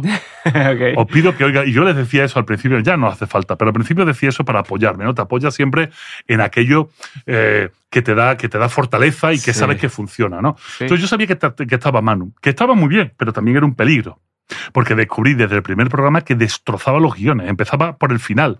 Esto era súper Sí, peligroso. güey, Entonces, pero es que todavía no va por ahí. Claro, Sí, ya o sea, mataste el. ¿Sabes el lo que hice, remate. Diego? Que daba, les daba los guiones diciendo que estaban terminados, pero no era verdad. Ah, ok. Me guardaba, Algo me más, guar- más me- la manga. me guardaba sustancia porque sabía que Manus iba a ir a la sustancia y me la iba a reventar, ¿no? Ok. Y entonces ellos me exigían más y yo, ah, sí, bueno, ahí te va, ¿no? Pero no, siempre me guardaba. Pero eran temas que decía, bueno, vamos a ver, si quiero explicar la escuela cínica, Que es algo relativamente complejo, ¿cómo en un programa de estas características lo hago? Pues me colgaba del anecdotario filosófico. Como he hecho ahora contigo, explicártelo de Descartes. El anecdotario filosófico, Diego, es tan amplio, es tan gigante, que da para todo. Entonces les explicaba cómo eh, el señor Diógenes se masturbaba por el foro, o le explicaba cómo escupía en la cara de los ricos, le explicaba por qué vivía en un barril, y sobre eso me, me colgaba para darles un poquito de filosofía. ¿no? Y eso fue lo que, lo que atrapaba a la gente. ¿no? O sea, O sea, la, la- la sección la presentaban como. Este, Bico. O sea, era Bico. O sea, es filosofía con Bico. O sea, ya está, cágate. Una entonces, cortinilla súper rockera. Yo aparecía por la puerta eh, como que parecía que iba a destruir la mesa a Como puñetazo. Undertaker acá. Exacto, exacto, exa- exacto, exacto. Me sentaba allí en la mesa, estaba Manu vestido guapísimo y ahí rock and roll, 15 Y minutos. arrancabas diciendo Sí, la anécdota. sí. O sea, Hoy vengo a hablaros de, Ok. este, de este señor, no sé qué. ¿Quieres saber qué tiene que ver eh, los horóscopos con la metafísica? Yo te lo explico, ¿no? sé, Y, bu, bu, Ok, bu, y ahí y empezamos, ¿no? Y lo que sí siempre intentaba hacer era llevarme las cuestiones a la cotidianidad. La gente cree Mm. que la filosofía está muy apartada del mundo real. No es verdad. O sea, la filosofía es cotidianidad. La filosofía surge de señores con estómagos agradecidos, esto es importante, señores con estómagos agradecidos que se fijan en el mundo y que deciden darle cierta explicación. Pero para darle cierta explicación tienes que saber cómo funciona el mundo y los problemas que tiene el mundo. Y ahí, ahí inicia la filosofía, cierta filosofía. Después está la filosofía más analítica de la ciencia, etcétera, ¿no? Sí. Pero la filosofía del mundo de la ética, de la moral, de la praxis, esa filosofía sa- sale de la cotidianidad. Yo lo que hacía era aterrizar los temas constantemente en nuestra cotidianidad, ¿no? Y claro, la gente se enganchaba y se lo pasaba fantásticamente bien. ¿Y cómo evitabas que no te quedaras de repente sin palabras o que te quedaras, o sea, no Mira. te preocupaba el tema de, ah, se me acabó el tema, eh, A mí no me, corte, mira, o no sea, sé por qué, pero yo entiendo que eso hay gente que le pasa. A mí no me ha pasado eso en mi vida. ok. O sea, ¿por qué? No tengo ni idea. O sea, realmente creo que muchas veces naces con ciertas facilidades para ciertas cosas, ¿no? Ujú. Pero si eres después capaz de trabajar sobre eso y ahondar sobre eso, te da much- mucha experiencia, Sí. muchas tablas, muchos recursos. Eh, Yo tenía muy claro que durante 15 minutos yo no iba a poder decir todo lo que sabía sobre eso. Ajá. Y eso te da una seguridad brutal. O sea, yo tengo para hablar sobre Pero este también tema tienes que sintetizar. pero a filtrar, que también Claro, esos claro, que claro. te dicen, claro. oye, bienvenido, Vico, a hablar de tu nuevo libro. Claro. Tienes tres minutos. Ta- Ah, la madre, pa, ¿cómo pa. dices todo en...? Claro, pues entonces te tienes que poner en el papel del otro, ¿no? Eso, eso es el pensamiento crítico. O sea, tener pensamiento crítico, ahora que se le llena a la gente la boca de hablar de pensamiento crítico, nadie sabe realmente qué es. ¿eh? O sea, esto es entre tú y yo. Cuando sientes aquí a alguien que te hable, pero el pensamiento crítico, pregúntale, dame una definición y se te va a cagar encima, ¿no? O te puede dar la que yo te voy a dar. O sea, que es la definición de José Carlos Ruiz, que es, es- es también una pistola de tío, que dentro de poco se va a publicar su, su último libro aquí en México, editorial Ariel, Filosofía ante el desánimo. Hay que lo compre la gente, es muy chingón, es muy chingón. Eh, José Carlos Ruiz dice, la el pensamiento crítico es, te lo traduzco en mis palabras, poner en juego no solo tu interpretación del mundo, lo que piensas del mundo, teniendo en cuenta siempre que eso que piensas va tamizado por tus circunstancias, por tu contexto, por tu experiencia de vida. Bueno, pues poner eso en juego, poner a dialogar eso con cómo los otros, los otros, o sea, toda la sociedad, piensa y entiende lo mismo, piensa y entiende el mundo, entendiendo por qué piensa así. O sea, no es solo, "Eh, no estoy de acuerdo con eso, no, ¿por qué ese piensa así? Sí. Cuando empezamos a entender por qué el otro piensa como piensa, de repente nos volvemos un poco más tolerantes. Em- Empezamos a entender. Eso yo lo he visto un montón de veces con la gente Claro. que, que cuando a veces dices, esta persona, ¿por qué hace eso tal? Te lo presentan en algún lugar, platicas con la persona y dices, "Eh", o sea, a lo mejor no estoy de acuerdo con lo que dice, Pero, pero entiendo. ya entiendo dónde viene Claro. y hay una cierta empatía distinta. Exactamente.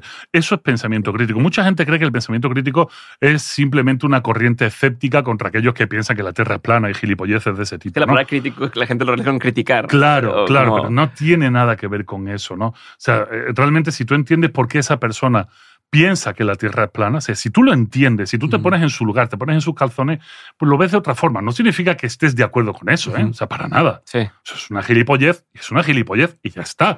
Pero puedes entender por qué llega a pensar eso y por qué ha llegado a esa línea. Ahora, como divulgador de la filosofía, como filósofo, como escritor, lo que tengo que hacer es poner remedio para que otros no lleguen a ese lugar. Eso es el tema. Pero también dices, ¿es mi responsabilidad o no? De- Eh, Como el tema de, ah, esta persona a lo Claro. mejor no recibió la educación adecuada, entonces tal. ¿Me quiero aventar la cruzada de vamos a solucionar este problema Mira, o no? Diego, te voy a dar la vuelta, porque yo no, no pienso que debamos hacer eso. Ujú. O sea, yo no pienso que alguien que sea terraplanista tengamos que llegar ahí eh, con toda la artillería a desmontar lo que él piensa. No, no, porque por suerte la gente muere. ¿Sabes? Por suerte todos los seres humanos morimos, o sea, todos morimos, nos podrimos y ya está. Lo importante es que otros no lleguen a pensar eso. Mm. Eso es lo importante. Sí. O sea, la labor realmente de la divulgación, de la filosofía, del pensamiento crítico, no es cambiar, es que no van a cambiar. Sí, claro. Sea, es que no van a cambiar. Es que si hay un imbécil que le gustan los tacos al pastor con mayonesa, por mucho que tú te pongas, se los va a seguir comiendo con mayonesa. Claro. Y ya está. Y va a encontrarte 40.000 eh, soluciones e hipótesis científicas de por qué el taco al pastor tiene que ir con mayonesa. Pues no lo intentes. O sea, porque morirá. Ajá, O sea, no ajá. pasa nada, va a morir y ya Ya. está, y no va a permear. Ahí es donde está tu trabajo, en que no permee esa idea y en que otros que lleguen, eh, Sí, pues los que están en la rayita entre exacto. sí o no, ahí es donde. Es, ahí es donde está el trabajo. Y tú dices, ¿es tu responsabilidad? Pues depende de la responsabilidad que quieras asumir. Ahí, ahí sí está la diferencia. Eh, No quería llegar ahí todavía, pero tú, tú- tú estudiaste tus últimos años de, de- de universidad ética de la comunicación. Sí, en periodismo, Y- y entonces- con asignaturas de periodismo. Y entonces sí. quiero, justo que estás mencionando ahorita esto, hasta dónde llega la responsabilidad. El otro día hice una estupidez. Estaba, mi, mi, mi, esposa se fue eh, a cenar con sus amigas y me quedé en la casa solo y dije, eh, estoy aburrido. Me hice de cenar unas quesadillas así, eran como seis quesadillas Ajá, con ajá. frijoles y un un chocomilk. Así, esos, que, esos Muy antojos. equilibrado, ¿no? O sea, esos sí, pues, sí, pero no- es muy bueno, muy bueno para las coronarias, ¿no? Para taparlas perfectamente. sí. Exacto.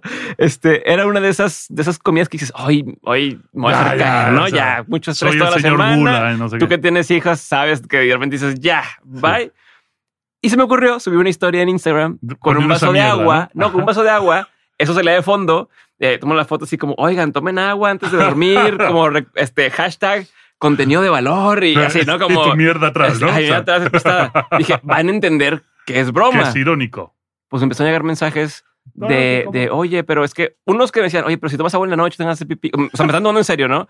Eh, y otros que me decían, o sea, mis amigos que ya me conocen sí me decían, ah, jajaja, ¿no? Claro. Pero luego decían de que, pero oye, pero atrás viene esto, ¿cómo estás queriendo engañar a la gente? Y, entonces decidió estirar un poquito la liga, ¿no? Otro amigo me manda un mensaje dónde llego, a ver dónde y me dice, me manda un mensaje de, ay, sube y me pone así una foto de una sal o un, un condimento de la, agarro la cocina, Sí, un sí. condimento, eh, paprika creo que era, y pone, me toma la foto y dice biohacking, no sé qué, este, y lo subo. Y luego se me ocurrió seguir la liga y me grabo y digo, a ver, no quería hacer esto, pero muchos me están preguntando, así el típico, Sí, me están, me está- todos me están preguntando, este, les recomiendo que tomen cacao, el cacao tiene tal, y tomó la foto del, Nes, del Nesquik y dice cacao, ya sabes, ¿no? Este, así el, que sabes que pues, pues no, pura Y se- azúcar. Se, te enojaron en Este, Oaxaca, ¿no? Cacao, este, le doy la vuelta y digo, ay, mira, y tiene adicionado con Vitamina. vitaminas y que no sé qué, tal. Dije, ya, para este punto, la gente entiende no. que estoy jugando. No, claro que no, claro que no. Y, y muchos no entendían. Y yo dije, ok, ahí me entró un tema de preocupación de decir, si, si a mí, que nunca hablo de estas cosas, me están creyendo cuando según yo está completamente explícito el Sí, chiste, Sí, ¿qué está pasando allá afuera? ¿no? Y ahí es donde Claro. eh, hasta hacia allá mi pregunta de hasta dónde es mi responsabilidad. De decir, ok, yo tengo un micrófono enfrente, ¿qué tanto es mi responsabilidad o no la broma que haga o lo Claro. que comentes o no? Y hoy que lo ves en los medios, que empiezan mm, el, el sistema político a censurar ciertos sí, personajes. sí, sí. sí. eh, Sí, sí, sí. ¿Tú qué opinas o, o qué Mira. opina o cuál es la postura desde la, desde la ética de la comunicación y también tomando en cuenta tu, tu contexto donde Sí. tú hacías eventos en universidades, Claro, claro. donde tenías a comediantes, donde tenías a cosas? ¿Cómo está todo eso ahí? Mira, vamos a ver. Básicamente, la pregunta te la, te lo voy a reformular. ¿vale? Gracias, La- me, estás gracias. pregun- me estás preguntando por los límites del humor. ¿vale? Y, y- y- Límites del humor y responsabilidad del comunicador. Claro, pero primero el, comunicador tiene una responsabilidad siempre y cuando lo que diga salga de su ronco pecho. Si tú, por ejemplo, estás entrevistando aquí a un demonio, tu responsabilidad no es sobre lo que diga el demonio. ¿Vale? O sea, el demonio está hablando y haces muy bien en entrevistarlos. Es necesario que entrevistemos a los demonios. Y es necesario entrevistar a lo políticamente incorrecto. Y es necesario porque la gente tiene que saber que esa mierda existe. Existe. O sea, la gente tiene que saberlo. Ahora, Pausa ahí. ¿Tengo que yo corregirlo? no, no, para nada. ¿Por qué? Habla. No, pues es- verás, verás, es que mm, hay que de- eh, vamos a delimitar funciones. Tú estás entrevistando al diablo, punto. Ahora, si ahora yo te pido tu opinión sobre el diablo, ahí sí entra tu responsabilidad. ¿Cuál es la responsabilidad de un periodista? La responsabilidad, y esto es un ejemplo que siempre se utiliza en la facultad de periodismo. Si hay un señor en una mesa que dice, está lloviendo, y hay otro que dice, no está lloviendo, la responsabilidad del periodista en ese caso es salir a la calle y ver si llueve o no llueve. Mm.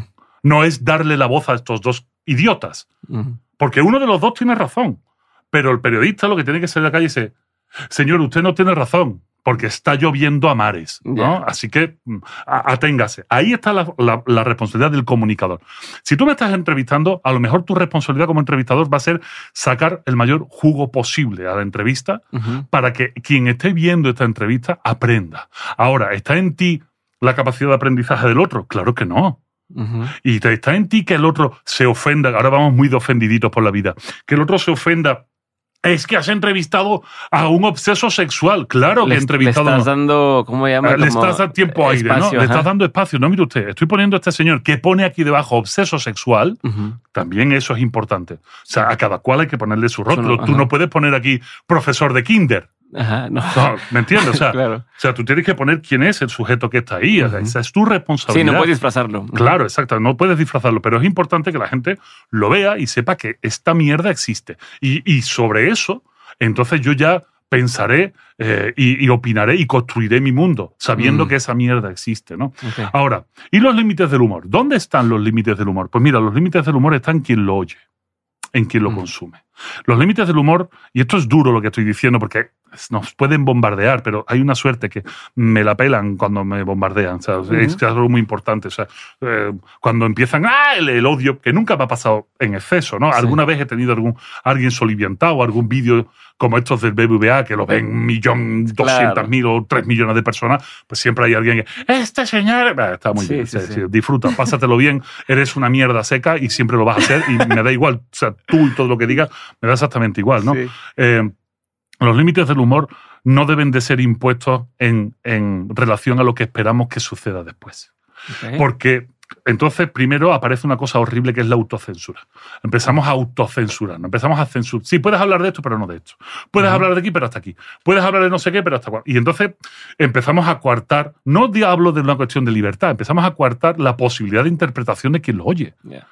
Oye, oh, es que este chiste es de súper mal gusto, es que se ha metido con tal colectivo, es que no sé qué. Mira, una vez pasó una cosa en la Universidad de Sevilla, mira, te la cuento. No voy a dar nombre, pero simplemente yo sé que si, si lo diera, le, cae- le caería de puta madre. Pero no lo voy a dar, me voy a autocensurar. ¿no? Vamos a jugar a eso. Hubo un profesor que estaba dando clase. Su clase, nada más y nada menos que era de historia de la música. Historia de la música, ¿de acuerdo? Y sus clases eran poniendo eh, unos, unas bocinas y reproduciendo música de todo tipo. Yo, gusto. yo, yo estuve en esa clase, lo quiero mucho. Y estuve en esa clase recibiendo esa clase. No, no con, no, la anécdota no me pasó a mí, sino en otro, en otro curso. ¿Qué pasaba? Que había una persona invidente en la clase, una chica ciega, que iba con su perro Lazarillo. Ok. Hasta ahí todo perfecto. El problema es que llevaba una máquina de braille. De braille. Las máquinas de braille, por si no las has visto, son así pequeñitas, las antiguas. Ahora supongo que ya las habrá digitales, pero en esa época no las había digitales. Y entonces es una máquina que tiene que estar golpeando, tiene muy pocas teclas, Sí. tiene que estar golpeando máquina para de escribir. Claro, Tac, pero- tac, tac, tac. pero perfora papel. O sea, gener- entonces el golpe es muy fuerte, ese tac, tac, tac, tac. Claro, tú estás poniendo música y estás intentando que los alumnos se concentren en descubrir dónde entra el violín, qué es una fuga, por qué es una cantata, eh, cuáles son las características del barroco. O sea, es, es muy complejo. O sea, está requiriendo muchísima atención. Y tienes una persona invidente haciendo taca, taca, taca, taca, taca, taca, taca, taca, taca, taca, taca. ¿Qué sucede en ese momento? Pues que él le llamó la atención. Él le dijo, oye, perdóname, yo te entiendo, pero es que eh, tienes que encontrar otra forma de hacer esto mientras estamos en clase. Bueno, se montó un pedo mundial. O sea, pero un pedo, te hablo de hace más de 20 años, pero un pedo mundial. Hombre, la insensibilidad del profesor, que no sé qué. Empezaron a bombardearlo, pero un bombardeo, y de repente pues, te aparecen todo tipo de víctimas y victimarios tocándose el pecho. ¿Cómo puede ser posible? Están segregando porque no sé qué, discriminación. El padre de este profesor es ciego. Ok. Se acabó. Él llegó y dijo, ¿de qué están hablando? Es que usted está discriminando, que mi padre es ciego. Todo el mundo por detrás. Inmediatamente todo lo que habían dicho, tran. ¿Por qué? Falta de pensamiento crítico. ¿Tú qué sabes de por qué el otro ha dicho eso? ¿Cómo lo ha dicho? ¿Cuál es su contexto? ¿Cuál es su historia? Él está defendiendo que el resto de la clase pueda escuchar y aprender. Y esta chica pues tiene que encontrarse otra forma de hacer eso. Y si, y si tienes que esperar a que acabe la música para teclear, pues te esperas y tecleas. No pasa nada. O sea, Sí. sí, eres invidente. ¿Y qué? Oye, que el mundo no se acaba. O sea, es que hay muchísimos problemas. Oye, yo tengo súper pedo. Yo mido dos metros y cada vez que me meto en un avión lo paso del nabo, ¿vale? Porque todavía no me pagan primera clase. Entonces, bueno, y, y no voy A quejarte que no, porque te es que están discriminando a los que miden dos metros. Eso es una estupidez. Bueno, pues ya está. Pero cuando la epidermis se vuelve muy sensible, empezamos a coartar. Y el humor, el humor, los límites del humor, está en la persona de- eh, que oye el chiste. Está en la persona que recibe el chiste. Ahí están los límites del humor. Literal. O O sea, literal, una vez me pasó. Y si a mí no me dio risa, pues bueno, ya está. Yo di una vez una conferencia para ciegos. O sea, fue espectacular, fue el León. Feria de León, mira, te cuento la anécdota. Súper divertida, o sea, súper divertida. Me invitan, el, el gobierno de, de Guanajuato me invita a dar mm, cuatro charlas, tres o cuatro charlas, no recuerdo, en la Feria de León. El sitio era espectacular, pero, pero espectacular en el peor de los sentidos posibles. O sea, todo lo contrario de lo que debería ser una conferencia de un filósofo. Eh, eh, el, el escenario era un ring, tal cual, Mm. como un ring de box. O sea, Ajá. tal cual, ¿eh? O sea, todo. o Las sea, cuerdas, Todo, todo. todo. O sea, un maldito, por ahí deben andar las fotos. Era un, un ring cuadrado así súper extraño, ¿no? Con pantallas arriba. Y estaba justo, no sé si has ido a la Feria de León, pero la Feria de León es una feria de, de, de ventas, es una feria de muestras. Allí Sí. están todos los que venden Zapatos, zapatos sí, mermeladas, carne seca. Tienes allí un chico. Entonces estaba justo en la intersección de las dos calles principales de Mm. dentro del espacio, un espacio expositivo gigantesco. Allí cabe un cohete de ahí dentro, ¿no? El Saturno cabe allí dentro. Entonces, Una nave industrial. cuenta. gigante, es un espacio de, de congreso y exposiciones, pero monumental. Y justo en la intersección de los dos estaba el estaba el, Bueno. el cuadrilátero, ¿no? Entonces el primer día, pues me suben allí y el público estaba hacia los lados, o sea, exactamente, o sea, difícil porque tienes que estar rotando. Viendo a todos. Viendo a todos, pierdan, o sea, te vuelves loco, te explota la cabeza, y más si vienes de la academia, si vienes de la universidad, que tú estás esperando a un grupo que tienes así, ¿no? Sí. Bueno, pues yo, y como buen vendedor de peines, allí contando mi rollo, no me acuerdo ni de qué iba, no sé, uno pierde la noción. Y esa fue la primera. Y yo hacía un juego en ese momento que le decía,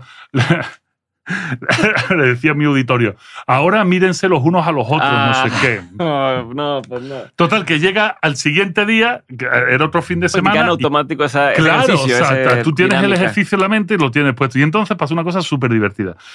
Eh, llego, me siento, bueno, me siento, me, me pongo allí de pie, empiezo a hablar y veo que viene una mujer agarrando a una y que todos venían agarraditos de la mano. Ah, no sabías que ibas a eso. O sea, No, no, te habían dicho, oye, No, no, este grupo claro, es. o sea, tú vas y allí lo que te encuentres, ¿no? Y rock and roll, ¿sabes? Esto es- es heavy metal. ¿sabes? si te subes al. Si es show, es show, ¿no? Ajá. Entonces yo estoy allí, ta, ta, ta, empiezo a hablar y veo que me traen un grupo, pero eran como 40 invidentes, todos agarraditos de la mano, chicos, chicas, chicos, chicas, pero ya con cierta edad, ya eran talluditos, y me los, y, y claro, estaban reservadas las primeras filas para ellos.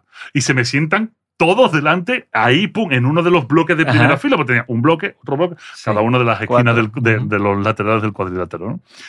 Total que empiezo a hablar y digo, bueno, a este punto de la conferencia yo tengo un ejercicio para ustedes, ¿no? No. Claro. Además, tienes ¿no? que pensar, mientras estás hablando, no puedes perder el hilo y tienes que pensar en cómo vas a solucionar esto. y, Exactamente, o sea, ¿dónde uf, buscas? ¿no? Y entonces dije, bueno, el ejercicio es muy sencillo, es mírense los unos a los otros, pero claro, en vuestro caso está un poco complicado. O sea, no, no, no me palpé el corazón, cabrón. ¿Sabes por qué? Porque llevan toda su vida. ya, o sea, o sea, son ciegos. Y, y si yo soy ciego, llevo toda mi vida siendo ciego, gran parte de ella, sé lo que soy. sí. No tengo que andar con paños calientes, o sea, no, a menos que vaya con el rol de víctima, es que llevo toda mi vida. No, Claro. no, mire usted. O sea, pues lleva toda tu vida y no lo normaliza. Te has caído al suelo 80.000 veces. Porque Prefieres que no te traten como víctima. Exactamente. O sea, oye, pues entonces le dije, es con ustedes va a estar un poco jodido que os miréis los unos a los otros. Digo, pero os voy a dar una solución. Quiero que toquéis la pierna de la persona que está al lado y los habían sentado chicos, chicas. Ah, te está Y digo, y entonces esto os va a encantar. Tóquense. Digo, pero solo la, solo la, La rodilla. rodilla, Y ahí ajá. empezó el chiste. Ya. Ya todo el mundo. ¿Y sabes qué pasa? ¿Sabes los que estaban tensos? No eran ellos los que estaban tensos. No, era todo el demás Era gente. toda la demás gente. Claro, Los otros pasa. estaban frunciditos. dentro, Dicen los, los, los italianos Qué una bueno expresión que muy esto italiana. tiene ¿no? video para que veas esas expresiones que... Estaban frunciditos. O sea, estaban como, "Ah, vas a decirle a los ciegos que son ciegos. No me jodas. Claro. O sea, pues claro, son, ver que lo son, que no pasa nada. Y en cuanto se normaliza y, se, y se juega el humor, recordando que yo no soy un humorista, que no quiero ser gracioso, que prefiero ser simpático, pues fue miel sobre hojuela. Era muy complicado porque yo me alimento mucho el, mi, mi, Sí, de retroalimentación mi- de claro, la mi gente. retroalimentación en la cara de la gente, ¿no? Sí, aquí Pero- nos están viendo. Claro, pero cuando estás hablando de un grupo de ciegos están así. Sí, claro. O sea, están poniéndote los oídos, pero no la cara. Sí. Y además no pierden el tiempo en expresiones, no lo han necesitado en su vida porque no saben que los están viendo. retro. Claro, o sea, ellos simplemente están escuchando y si se ríen, lo ven, están así, hacen y se ríen y si no, pues ya está, y si no, hacen así, pero están con los ojos cerrados, ¿no? Claro. Y Fue súper, súper excitante. Sudé como un pollo, ¿no? Sudé como un pollo, pero me lo pasé muy bien. Y ahí es donde vuelvo a decirte, o sea, ¿dónde están los límites del, del humor? ¿O dónde están los límites de lo políticamente correcto? En la cabeza del otro. Pero ¿qué pasa cuando la cabeza del otro tiene voz en Twitter, en redes? O sea, lo que hablamos hace rato, Porque que le- empezar a grabar pero- y el tema de la generación de cristales. ¿Cómo juega todo esto? Y, Mira. y ¿Dónde queda el Sí. rol del comunicador o el comediante de decir, eh, pues me la juego o no me la juego? Mira, te voy a contar, por mi experiencia, la generación de cristal no es la que mete ruido. Los, los, lo que, los de la shitstorm, con el Para ti, de- ¿qué es generación de cristal también? Para como partamos y hablamos todo mira, eso. cuando hablamos de generación de cristal, lamentablemente estamos eh, aludiendo a, al jóvenes millennial, pero ya más que millennial, lo, lo tenemos metido ya desde el año 2000 a esta parte. ¿no? La generación de cristal no son gente con 25 o 30 años. La generación de cristal son 20 años hacia abajo. Esos son los que estamos llamando generación de cristal. Los que sueltan el cagadero por Twitter no tienen esa edad porque es- no es el target de Twitter. Ni están ahí. Exactamente, ellos no están en Twitter. Los que están soltando esa mierda son, en muchos casos, bueno, yo no sé tú, yo soy de la generación X, son de la generación X, son los millennials, pero de libro, Sí. los de libro, ¿no? Los que nacieron en el año 85. Yo nací en el 86. 90. Eso, son los de, son millennials de libro, ¿no? Eh, esos son los que sueltan el, el cagadero. Esos son los de, los de, ay, es que me ha ofendido, es que ¿por qué habla de esto? Es que se. Bueno, vamos a ver. Lo primero es que hay que ver dónde se suelta esa mierda. Mira, te cuento una anécdota muy interesante. Eh, durante mucho tiempo, los políticos se han gastado muchísimo dinero en los periódicos. ¿Sabes por qué? Porque son los únicos que leen periódicos. Ajá. Esto es muy interesante y te lo digo desde la sapiencia. El periódico es algo que está totalmente desfasado. El periódico es algo que está muerto. Washington Post ya no edita papel. O sea, los, los periódicos están muertos. En México se sigue imprimiendo papel. ¿Y por qué se imprime papel? Porque hay un político detrás que mete dinero y que sabe que tal periódico va a hablar maravillas de él, sea del color que sea. Sí. Si eres rojo, te hablará bien de ti la jornada. Si eres azul, hablará de ti bien el Reforma, así, etcétera, etcétera, etcétera. Y entonces eh, son los periódicos, son los políticos los que meten dinero para verse. Y solo el político da importancia a lo que aparece en papel. A ti te vale madres lo que diga tal periódico de tal político. O sea, te importa una mierda, te da exactamente igual. Pero el político paga un servicio mensual a una agencia que se dedica a testear todo lo que sale en todos los medios, dando importancia siempre al papel, Sí, siempre sí, al papel de lo que dicen de ti. Twitter es exactamente igual. Twitter es un submundo donde solo le da importancia a lo que aparece ahí a la gente que consume eso. Sí. Nada más. No son tantos como la gente cree y no hacen tanto ruido. El problema es que tu timeline te aterroriza. Sí. Te aterroriza porque lo que va a salir es la gente que a ti sí te importa que hablen bien de ti o que hablen mal de ti. sí. Es así de sencillo. Hoy, hoy lo veo con. eh, estaba viendo un- un- una conversación donde platicaban de los youtubers estrellas de ahora, Ajá. o sea, el Mr. Beast y varios de estos. Dice, este cuate lo sacas de ahí, o sea, es gigante en, en YouTube. Claro. La generación que ve YouTube es una celebridad.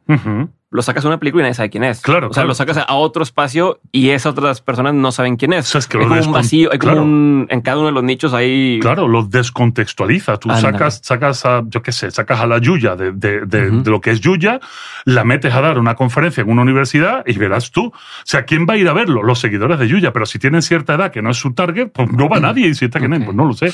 Claro, es capaz de vender y de firmar mil libros Más, en Guadalajara. ¿eh? O sea, pero claro, porque vas, es su target el que va a verlo. Pero fuera de eso, no es nada, ¿no? Entonces, con las redes sociales, con Twitter, lo que pasa es eso fundamentalmente. Y hay que tener en cuenta algo que decía yo, lo repito mil veces porque me encanta y, y me, me- me vuelve loco. Decía Humberto Eco, o sea, antes de morir, Humberto Eco era un visionario, dijo Humberto Eco, vamos a ver, Twitter, redes sociales como Twitter, Internet, está dando la palabra a los borrachos de cantina. Esto duele mucho, ¿eh? O sea, esto duele un montón. Y yo cada vez que digo esto, borracho tu padre, ¿no? ¿Por qué? Porque antes estaba el borracho de cantina, que lo aguantaba simplemente el cantinero y poco más porque le paga, Ajá. y decía sus barbaridades allí a boca abierta o con la boca doblada y medio borracho. Ahora, el- la, la posibilidad de dejar negro sobre blanco algo que escribes es magia. O sea, esto es magia. O sea, poder dejar esto. al ser humano le fascina ver su nombre en algo escrito. Se le fascina. Claro. Fíjate, cuando el mundo egipcio quería desterrar a un ser humano, a un faraón, borraban su nombre y Mm. quedaba la, la ignominia. Los judíos, por ejemplo, sus textos sagrados, una vez que están rotos, viejos, no los pueden echar a la basura. De ahí los manuscritos del Mar Muerto. Sus textos sagrados los meten en vasija y los, y los guardan, porque es sagrado, porque es letra escrita, Yeah. es sagrado. Para el ser humano, la letra escrita es sagrada. ¿no? Entonces, cuando tienes la posibilidad gratuita, que nunca es gratuito, de mandar un tweet y decir, me cago en tu padre, ¿no? O lo que has dicho es una barbaridad, o tú chaval que sabes y con esa cara que tiene, ¿no? Cosas de ese estilo. Cuando escribes eso, te da un subidón porque lo he escrito yo. Pero ¿a quién coño le importa eso? A solo al que consume eso. Solo al que consume eso. ¿Qué es lo que sucede? Y te lo voy a decir y, lo vas a empezar a entender. Hace pocos años, cuando Twitter empieza a popularizarse, porque sobre todo los políticos norteamericanos empiezan a ocupar esos espacios, empiezan a, a despotricar, como el señor Donald Trump y muchísimos otros antes que él, empiezan a hablar y empiezan a hacer propaganda desde Twitter, el mundo político empezó a contaminarse de eso. Empezó a contaminarse de eso.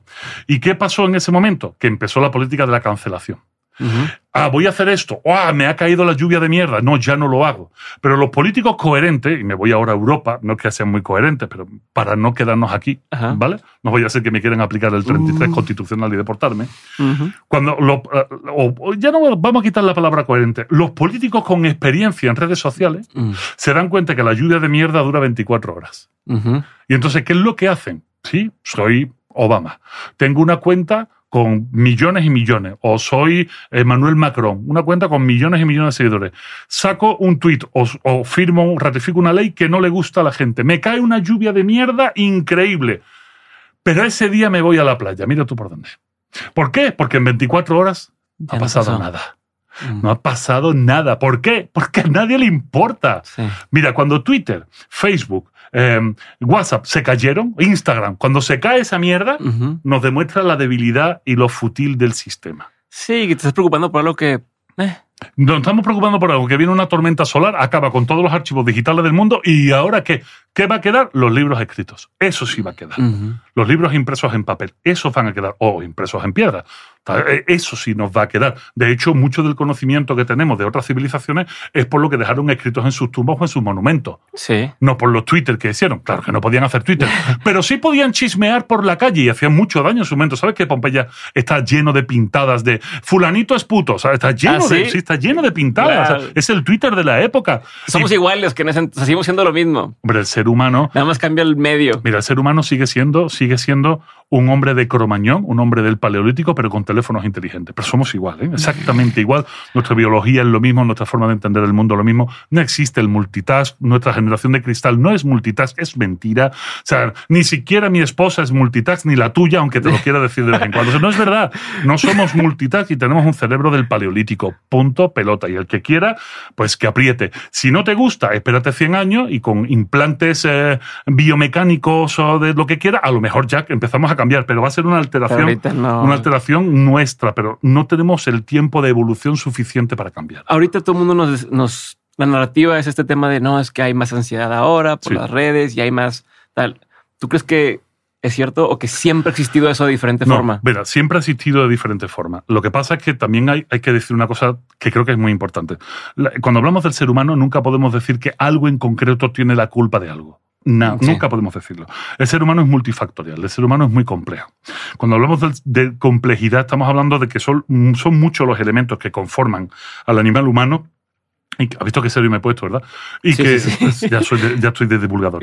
No, ya te voy a regresar porque quiero eh, algo más, pero Exacto, estamos en bueno, esto. pues son, son muchos los factores que intervienen en el ser humano. Podemos llegar a conocer incluso cada uno de esos factores que intervienen en nosotros, pero nunca vamos a saber cuál es el, rese- el resultado de la interacción de esos factores. Sí. Esa es la definición de un sistema complejo. Somos un sistema complejo.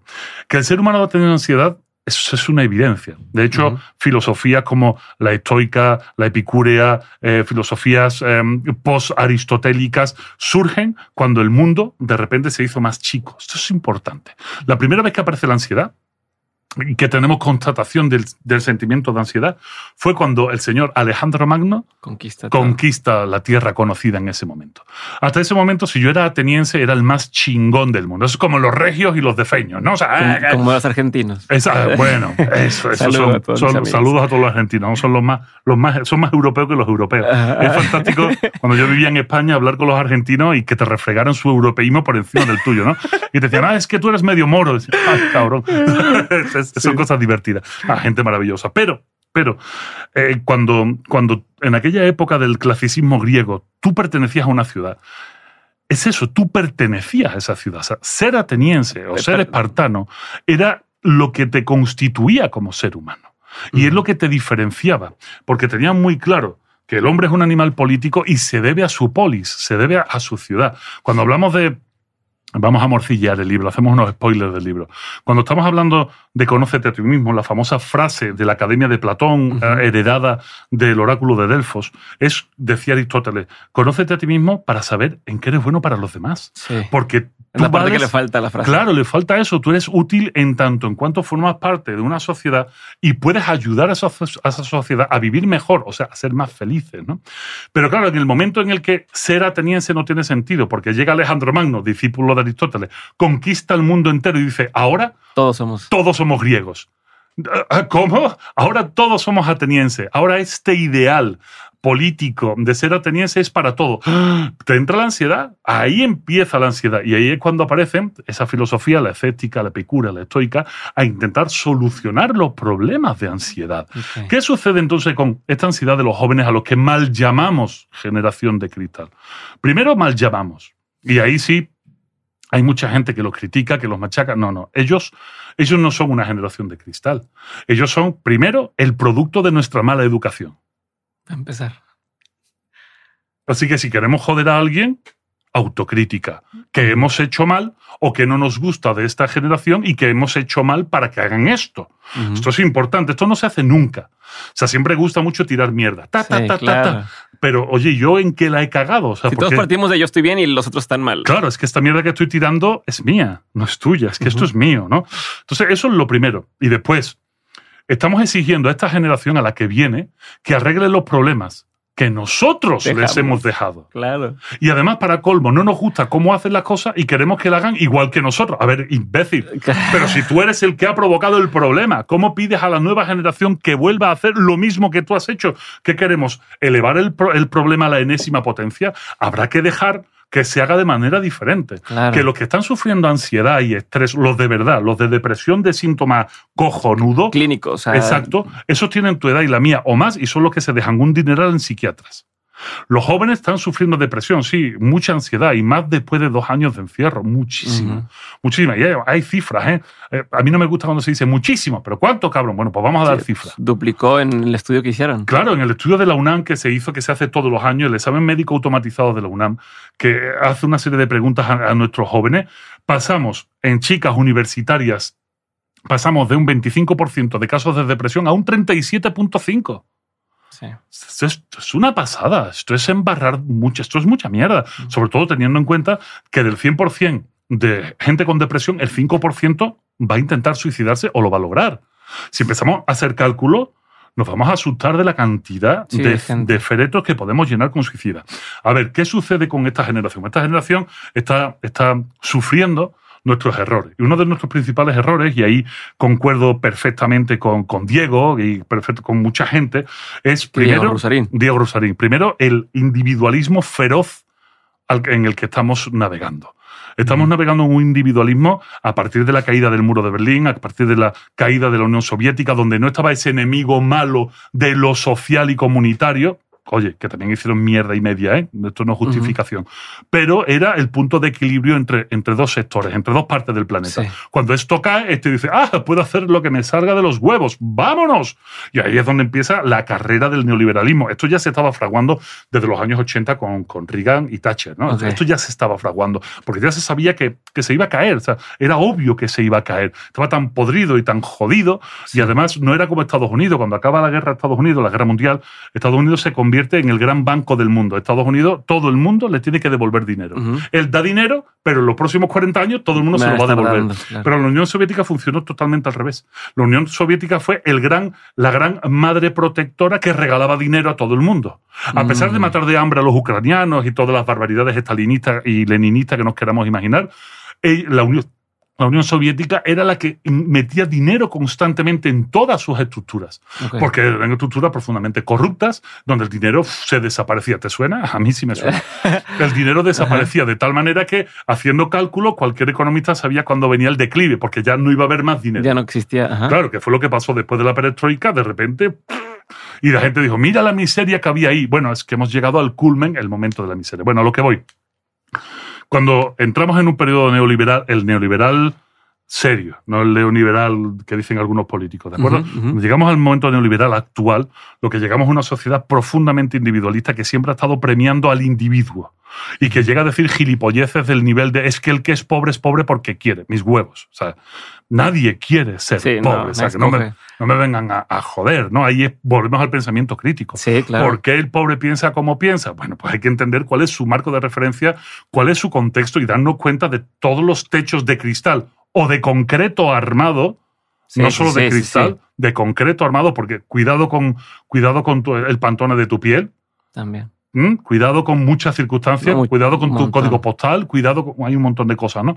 Digo, nomás para, para ahondar en eso, el otro día vi la película esta de Julia Roberts, en la que es madre soltera, tiene tres hijos, se me olvidó el nombre y, y quiere estar como- ¿no? Brockovich. Erin. Erin Brockovich. Yo alguna vez había visto de más chico, no, no estaba casado, no tenía hijos, no sabía lo que era Claro. la chinga. La vi ahorita con, con mi esposa, este, no, y dices, güey, o sea, ahorita, estando los dos y teniendo familia que nos puede Exacto. ayudar, la chinga que es poder enfocarte en el trabajo, en, oye, es que tengo estas cosas importantes, pero pues que hay que cuidar a los niños, pero es que no sé qué tal. Claro. Y ves esa, esa única historia que como quiera sigue estando en un mundo privilegiado, Exacto. lo que tú quieras, pero es cómo como mujer esta persona eh, con hijos puedes llegar a... El simple hecho de que los cuida para yo trabajar y no Sí. puedo pagarle a alguien porque no tengo lana, necesito trabajar Claro. para tener lana, para pagar a que me los cuiden, pero no puedo trabajar porque tengo... Claro. Ay, dices, está atorada. O sea, ¿cómo le haces? ¿Cómo sales de ahí? ¿Cómo sales de ahí? Es lo que ¿Cómo dices los muros de de concreto. Dices, ¿cómo chingados? ¿Cómo sales? De hecho, los, los índices de subida en la escala social en Latinoamérica son ridículos. O sea, pasar de muy jodido a un poquito menos jodido está vedado y solo el 4% lo consiguen. Pero del 4% de menos jodido a un poquito menos jodido, pues pasa otra vez el 4%. Y si seguimos jugando con una estratificación social tan brutal como tenemos, que ahora hasta el más pobre es clase media, clase media baja, baja.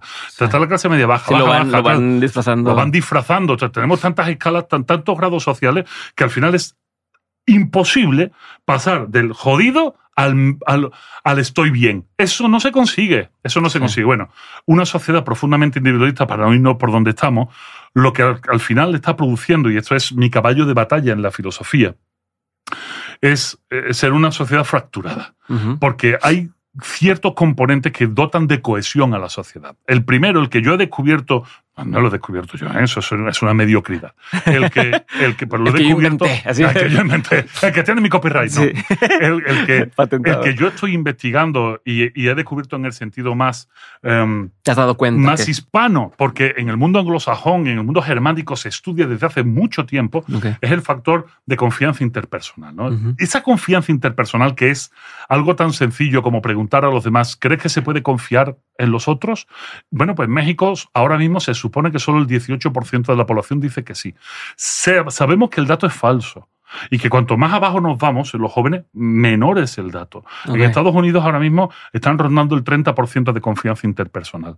Pero el último estudio nos dice, atento, que en los jóvenes, ahí sí, esa generación de cristal, los que tienen ahora 20 años, cuando hacemos esa pregunta, de cada cinco que tendrían que decir que sí, solo uno dice que sí. Mm. ¿Qué es lo que está pasando? No, y además, me imagino que todavía es dentro de tu mismo contexto social. por supuesto. Porque te dicen, ¿confías en los demás? Sí. Ah, bueno, pero confías en la persona que está allá. Que no, ah, Ah, no, no, no, bueno. no. ¿Cómo- cómo O sea, crees? ¿Cómo de, mi, crees? de mi No. escuela sí, pero de la otra no. O sea, empieza a ir Claro, cambiando claro, empeza- empezamos a tener miedo de todo el mundo, porque el sistema nos ha invitado a tener miedo de todo el mundo. Esto es importante. Yo creo que se debería hacer un análisis eh, desde el punto de vista de la economía, que yo no estoy dotado para hacerlo, se debería hacer un análisis desde el punto de vista de la economía sobre esto. ¿A qué me refiero? Bueno, pues que es que el que consumen no es la masa, es el individuo. O sea, te lo Sí. pongo fácil. Estamos en una reunión de amigos. So- Somos unos cuantos señores, amigos, cuates que estamos reunidos. Esto, esto que estamos reunidos en una casa, como mucho, como mucho, para ser felices necesitamos un par de chelas y yo que sé, un costillar para echarlo a las brasas, ¿no? Y ya está. Y si hacemos el cálculo de lo que nos hemos gastado entre todos, pues salen pocos pesos, ¿no? Y ahí, en ese ejemplo, lo podemos subir a la escala social y bajar a la escala social. Y el resultado, excepto que seas profundamente imbécil, el resultado será muy pocos pesos. Te digo, a menos que estés en el Bikini Beach en Marbella y quieres estar tirando botellas de. Moet Chandon a lo pendejo, ¿no? Pero bueno, esos imbéciles existen, pero son pocos en el mundo, ¿no? Pero, pero si estás solo y quieres pasártelo igual de bien que si estuviese con los cuates, ahí ya tienes un pedote. Porque ahí tienes que gastar. Quieren gastar. O sea, cuando te vas a los centros comerciales y ves quién lleva bolsas en las manos, no voy a decir género porque no es una cuestión de sexos, es de cantidad. Es muy raro que vayan cinco o seis personas juntas, todos con bolsa. Ahora, una o dos juntas si llevan bolsas. Sí. O sea, ¿por qué? Porque los que van juntos, a verme a comprar. claro, los que van juntos van a tomar café a la cafetería. Y se toman un café, un pastelito, un no sé qué, un quitapenas, o comparten culpa, ¿no? Con algo muy lleno de calorías Sí. entre todos, y ya está, y se quedan a gustos entre ellos. Y al revés, son los que llegan al, al cafecito y duran tres horas con una sola taza. Y Exactamente, como cuando yo me reunía con mis cuates a leer Ajá. poesía en aquel cafetería de mala muerte en la Alameda de, de Hércules de Sevilla, ¿no? Claro. Pues es- eso funciona así. Entonces, cuando, cuando el mercado busca vender, lo que busca vender es al individuo. ¿Cómo se le vende al individuo? Pues se le vende, claro, Te exacto, separo. los desgajo del resto, pero para que no sienta la pérdida humana, para que no sienta el mordisco de la, sole- de la soledad, del ostracismo, le alimento emocionalmente. Y le hago sentir desde la emoción que comprar, que gastar, que es sentirte mejor. Y para sentirte mejor tengo que hacer una cosa muy estúpida, hacerte sentir único. Porque esto que compras lo compras tú porque eres especial. Y, y a mí me revienta el hígado esto, ¿sabes por qué? Porque únicas y especiales son todas las bolsas de basura de un basurero. Todas son únicas y especiales. Todas son diferentes. Diferentes. Ser diferente no nos hace mejores. Ser diferente no nos hace especiales en el sentido de levantar la calidad del ser humano. lo, Barney lo decía, somos especiales todos de alguna manera en su canción. Claro, pero ¿y qué? O sea, exactamente, ¿y pero ¿y qué? Lo, lo- lo realmente importante es lo que yo sea capaz de hacer con ese ser especial que soy. Pero a, a partir de ahí, ah, no, es que yo soy capaz de comprar en las mejores tiendas e hipotecarme y tener todas las tarjetas en rojo. Pues disfrútalo. Bueno, pues hemos educado a nuestros hijos en eso. Por una razón muy sencilla. Cuando bajan los índices de confianza interpersonal, lo primero que hacemos como padre, tú eres padre, yo soy padre, es empezar a dudar del vecino. El lugar común, el espacio común de nuestros hijos en los primeros años de vida no es la escuela, es el vecindario. Es jugar con los hijos de los vecinos. Pero si yo tengo miedo, claro. me creo único, no confío en el vecino, empiezo a cohibir a mi hijo. No, con el vecino no. No, a la calle no salga. Es que la calle es peligrosa. Es que no sé. Y empezamos a meterlo dentro. Pero claro, mi hijo se aburre. Yo, para no sentirme mal, que mi hijo se aburra, le regalo todo lo que puedo. Claro. Y además el iPad. Que vea la Y tele, que vea el Exacto, celular, que- eh, la pantalla, el no sé qué, el internet. No, es que mi hijo. No, no, mi hijo no está solo. Mi hijo tiene la PlayStation y puede ju- jugar con sus amigos de Corea lado. del Sur. ¡Vete a la mierda! Si el niño lo que tiene que salir es a la calle, Sí, a embarrarse sí. el culo, tiene que salir a la calle a agarrar piojos, a tener lombrices. o sea, el niño tiene que jugar, tiene que pasar horas y horas y horas jugando. O sea, tenerlo en una PlayStation, eh, perdónenme, perdónenme, pero es de malos padres. Y entonces cuando potenciamos eso, de repente, cosas que pasan. México, el país con el mayor índice de obesidad infantil. Claro, no me jodas, es que los niños no juegan. Es que un niño cuando juega, y tú lo sabes, porque no tienes piensa niños, en comer y no piensa niño en... no para en todo el Ajá, día. ajá. O sea, decía un amigo profesor, decía un amigo que la chancla de la madre es el primer sistema de educación a distancia que existió. Tú estabas en la calle jugando durante 14 horas un sábado o un domingo, salía tu madre por la ventana y te decía, Diego, sube a casa. Y tú decías, cinco minutos más y te enseñaba la chancla. Y tú decías, amigo, me voy, nos vemos mañana, no sé qué, y te ibas a casa. Pero tú estabas desde que acababas la tarea o salías de la escuela hasta la noche jugando en la calle. Y si de repente llovía, había una casa que era donde te podías ir con tus amigos. Entonces, de repente, hoy los niños, no, es que los niños están gordos como zollos. Claro, están gordos porque no juegan. Oye, pero es que somos el primer país del mundo en diabetes infantil mellitus tipo 2. Claro, no te jodes, es que los niños no juegan. Oye, es que los casos de dislexia se están disparando. Claro, la dislexia está asociada en gran medida a la psicomotricidad. Sí. La psicomotricidad se desarrolla jugando. Si no jugamos, no desarrollamos las habilidades psicomotrices. Y si no desarrollamos esas habilidades, de repente, niños No, pues ejercitar los ojos, tan sencillo de estar ajustando, moviendo distancias, hasta si todo el tiempo estoy viendo una pantalla, pues no. Mira, eh, hablando en un CSH de la UNAM con los profesores de educación física, que solo es unas- un, un semestre de educación, un semestre. De hecho, para el que no lo sepa, en México, en la secundaria, la educación física son dos horas a la semana. Sí. Dos horas a Y la en semana. unos lugares ni haces nada. Exacto. Y en unos lugares que, donde que al final un niño no, con dos horas a la semana no hace nada, eso le hace los mandados. Y los recreos cada vez son más chiquitos. Claro, tienen que este, estar jugando todo el día, pero no, dos horas a la semana. Bueno, pues eh, de repente voy a un CSH, me reúno con los profesores de educación física, hablo con ellos y digo, oye, una pregunta sutil.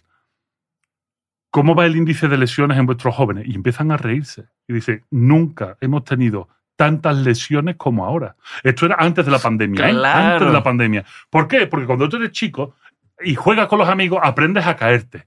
aprendes a un montón de cosas. Pero claro, cuando llegas al CSH y tienes ya 15, 16 años y te caes por primera vez, acabas con lesiones como viejos de 60, te partes la cadera. Sí. Y entonces se, se disparan las lesiones. Y así muchísimas cosas más. No intentes arrojarle un balón a un chico de esta generación que no vamos a llamar de cristal. No intentes arrojarle un balón, porque seguramente no lo reciba con la mano y le den la cara. Porque recibir un balón es un ejercicio que tienes que hacer desde que tienes dos años de edad y podrás aprender a ir mejorando con el tiempo. Sí. ¿no? Y entonces los resultados en todos los, en todos los eventos eh, deportivos que estamos teniendo a nivel nacional o a nivel mundial de universitarios o de, o de prepa son cada vez peores. Y son cada vez peores porque las habilidades psicomotrices se están perdiendo. Pero cuando se pierden las habilidades psicomotrices, hay otro tipo de habilidad que se pierde. Esto sí, sí es muy, muy grave, que son las habilidades sociales. Claro. Te pongo el ejemplo muy fácil. Salimos a la calle tú y yo. Eh, vivimos en la misma colonia y no, y no somos ricos, ¿de acuerdo? Entonces salimos a la calle y llega el dueño del balón. Todos estamos esperando al dueño del balón. ¿vale? El que si pierde dice, ya me voy, es mi pelota. Es mi. Viene el dueño del balón y cuando llega el dueño del balón dice, hoy vamos a jugar al fútbol. Es que la pelota es de básquet. Me vale. Eh. Al fútbol. Hay dos cosas. O aceptas, eso se llama tolerancia a la frustración. Uy, es que los jóvenes no tienen tolerancia a la frustración. ¿Cómo lo van a tener? Si no lo han desarrollado. si no la han podido desarrollar. O, o aceptas y dices, bueno, pues vale, este es tonto, pero así jugamos. Aunque sea esto, jugamos a esto. O de repente tú negocias con tus compañeros. Oye, pues mira, le vamos a quitar el balón y si no quiere, pues le partimos las piernas y esto es lo que hay. Ahí tienes Empieza a negociación. ver líderes y empieza a ver cosas. Ahí tienes negociación colectiva y ahí tienes después, oye, ¿sabes qué? Que esto es lo que hay. Si lo quieres bien y si no, corre, cabrón. ¿sabes? Y así empieza a desarrollarse desde chicos este tipo de habilidades sociales. Cuando tienes que hacer eso, irte al dueño del balón y afrontar, oye, esto da miedo. O sea, hablar al otro de esa manera, mirarlo a los ojos y decirle, aquí o jugamos a esto o entre todos estos cabrones te vamos a partir el culo. Si, si, si hacer eso, Ajá. oye, requiere un esfuerzo. Hacer eso requiere una fortaleza, requiere de algo que dice José Antonio Marina, que se llama valentía. ¿La valentía qué es? La valentía es hacer las cosas con miedo, pero sin demostrar que se tiene miedo. Mm. Ese es el valiente. El valiente no es el que no tiene miedo. El que no tiene miedo es un temerario. El que tiene miedo es el valiente, que aun teniendo miedo por la reacción del otro, apoyado en el grupo o solo directamente, afronta la realidad y finalmente hace, como dice José Antonio Marina ante el miedo, hace lo que debe de hacer. Cuando se tiene miedo, se pueden hacer cuatro cosas fundamentalmente si no eres un ser humano. Puedes Correr. correr, huir despavoridamente, puedes someterte al miedo, puedes atacar, que es muy normal, o puedes eh, hacerte el muerto, ¿no? Eh, pero, pero como los tlacoaches Sí, en ciudad sí, sí, universitaria, ¿no? Se hacen el muerto y se cregan algo por el culo y huele a podrido y claro, cualquiera se lo come ahora, ¿no? Ostras, este bicho está podrido. Pero, pero dice José Antonio Marina, el ser humano es capaz de hacer lo que tiene que hacer. Y, Pero y- y ahí es donde te vuelves vulnerable realmente, al decir, estoy corriendo un riesgo. Sí, Claro. no, o sea, es porque es que también está todo este mame de la vulnerabilidad que Mm. yo veo, o yo creo que está confundida, donde la gente sube una foto a Instagram llorando, de que, miren, lloré porque tal, y es, a ver, si tuviste tiempo de, o de sea, hacerte la de foto. hacerte la foto porque no estabas tan peor y estabas, no estabas llorando, o sea, pero es como, miren, soy vulnerable. Mira qué Es vulnerable fachada, soy. ¿no? Es, O sea, o sea, Mira, eso es pose. Y siempre ha habido pose, ¿eh? O sea, siempre ha habido pose. A ver. A ver, a ver si te, si te encuentro un ejemplo de, de pose. Un ejemplo de pose. Mira, te voy a poner un ejemplo. ¿Y qué es poesía? Me preguntas mientras clavas en mi, en mi pupila tu pupila azul. Poesía eres tú. Eso es Gustavo Adolfo Becker. Ujú. Gustavo Adolfo Becker escribe, escribe estos poemas románticos, eh, totalmente acaramelados y preciosos, ¿no? Y, y- y la gente cuando lee a Gustavo Adolfo Becker dice, qué, qué, qué sensible, ¿no? O sea, qué culero. bonito. Era un putero. O sea, Gustavo Adolfo Becker muere de, de sífilis, o sea, muere de, de putañero. O sea, se iba con su hermano, visitaba todos los burdeles de Sevilla y finalmente tiene un poema que dice: Una mujer me ha envenenado el alma y otra mujer me ha envenenado el cuerpo. Claro, hombre, claro, es que te vas de putas, tío. Y además en una época donde, esto, esto pasaba factura, ¿no? Entonces, te quiero decir, pose ha habido mucha, porque el ser humano es muy de poses. Eh, Soren Kierkegaard nos escribe un poco todo lo que son estas, eh, estos espíritus que tiene el hombre, ¿no? Y hay, un, hay, un- hay una escala espiritual del hombre al que él llama el, el hombre estético. El hombre estético es eh, precisamente alguien que todo lo que hace lo hace eh, para mostrar un ideal y esperando recibir eso. el aprobio ¿no? o, o el, o el aplauso, el aprobio no el aplauso de, de quien lo está viendo. Es, es consciente, esto siempre ha existido y está además sujeto a los grados de maduración del Mm. individuo. Eh, cuando eres más joven, esa pose víctima, bueno, pues te puede congraciar con el grupo y está bien. Ahora, si tienes 35 años y haces esa mamada, pues que eres imbécil y no has evolucionado lo suficiente. Y es que el Pero tenemos- bueno, pero ahorita ya te abraza otra cantidad de gente que está igual que tú. Claro, No, claro, no, claro. Y al final acabamos todos en una familia magnífica y eso es un momento onanístico bastante estúpido. Pero al final pasa lo que pasa. Al final viene una tormenta solar, se caen las redes y ¿qué? Bye. Es que nuestro sustento no son las redes sociales e internautas, son las redes sociales humanas de verdad. Es el problema.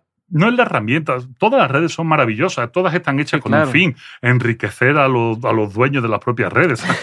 ya está. Que nadie piense lo contrario. ¿eh? No, esta red está hecha para unir a la sociedad. Mocos. Esto No, es yo no, yo, pero yo lo también como, a ver, si, si, si uno aprovecha la red, puedes vender más tú también. Y No está muy bien, Como claro. decir, oye, pues el que inventó eh, los barcos inventó el choque de barcos y por eso toda la industria de seguros de barcos, eh, protección de barcos, tal. Si, si tú dices Claro. redes sociales, me monto y veo qué puedo sacar claro. para mí. Está pero es volver a lo individual. No, yo te digo, yo cuando se cayó hace año y medio, se cayeron todas estas redes dependiendo de, de Zuckerberg, yo te juro que no me he reído más en años, ¿no? Sobre todo porque de repente todo el mundo tenía Telegram, ¿no?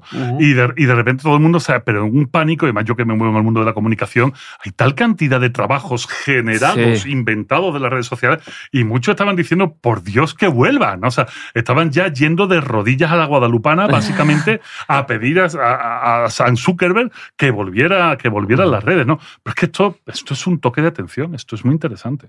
O sea, igual que es un toque de atención cuando de repente en La Palma explota un volcán y, hay sí. un montón de personas que pierden sus casas, ustedes, pues ustedes que viven en Puebla, háganselo ver. Miren quién tienen arriba asomando y echando don Goyito de vez en cuando. O sea, eh, pero es que sucede y de repente todo el mundo entra en puto pánico.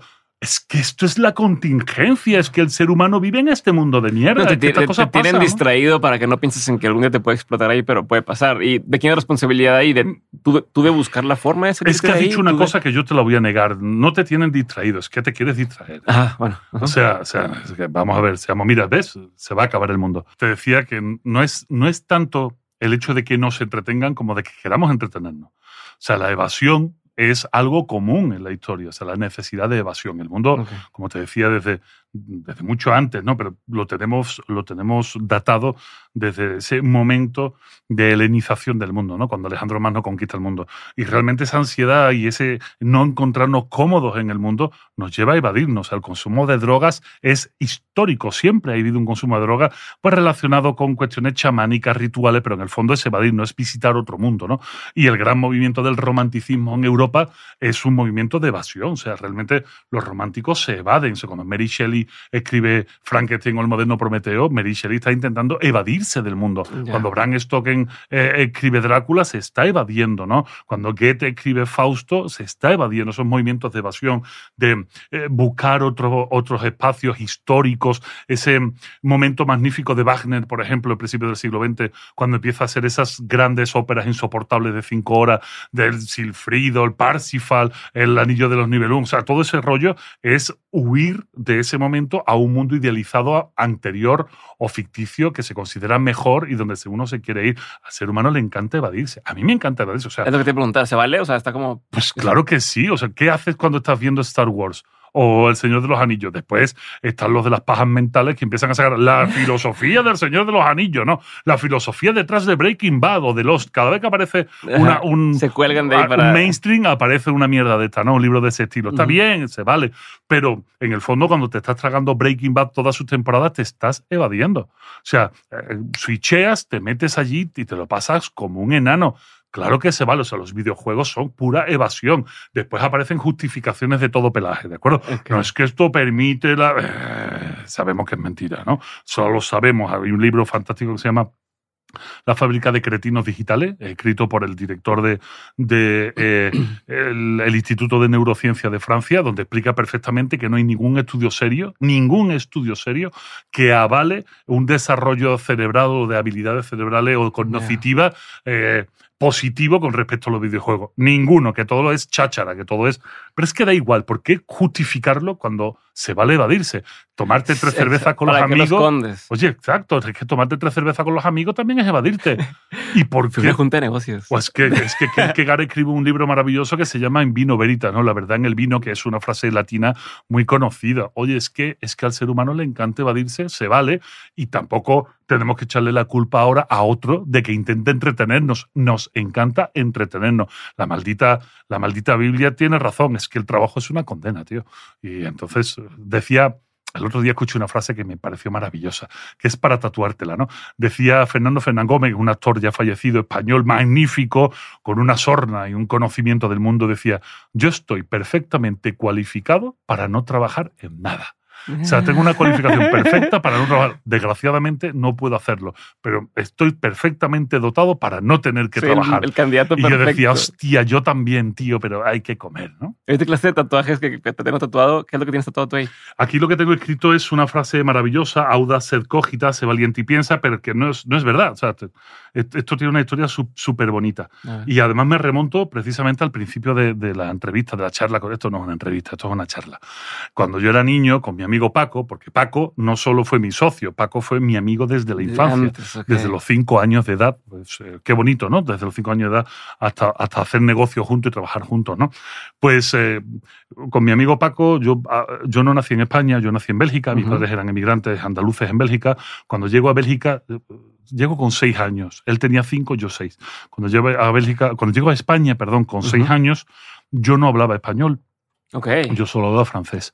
Y además llegué tarde. Mi padre tuvo, una, tuvo un accidente y en este accidente que tuvo mi padre, pues no pudimos llegar justo con el inicio del curso académico en España, que es en septiembre. Llegamos casi en noviembre, con lo que no me admitían en ningún colegio. Mm.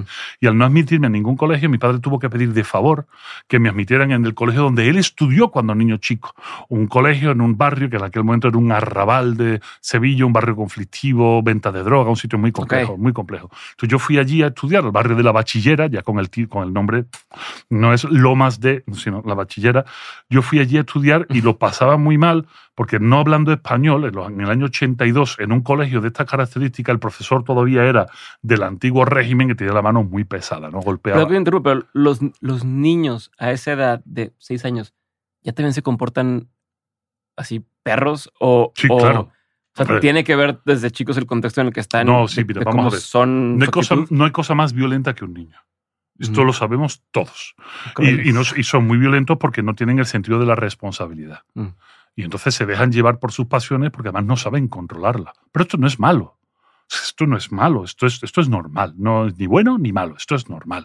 Los niños son violentos y no voy a decir por naturaleza, porque entonces vamos a pensar que el hombre es violento por naturaleza y eso es otro discurso, eso es otro pedo mundial, ¿no?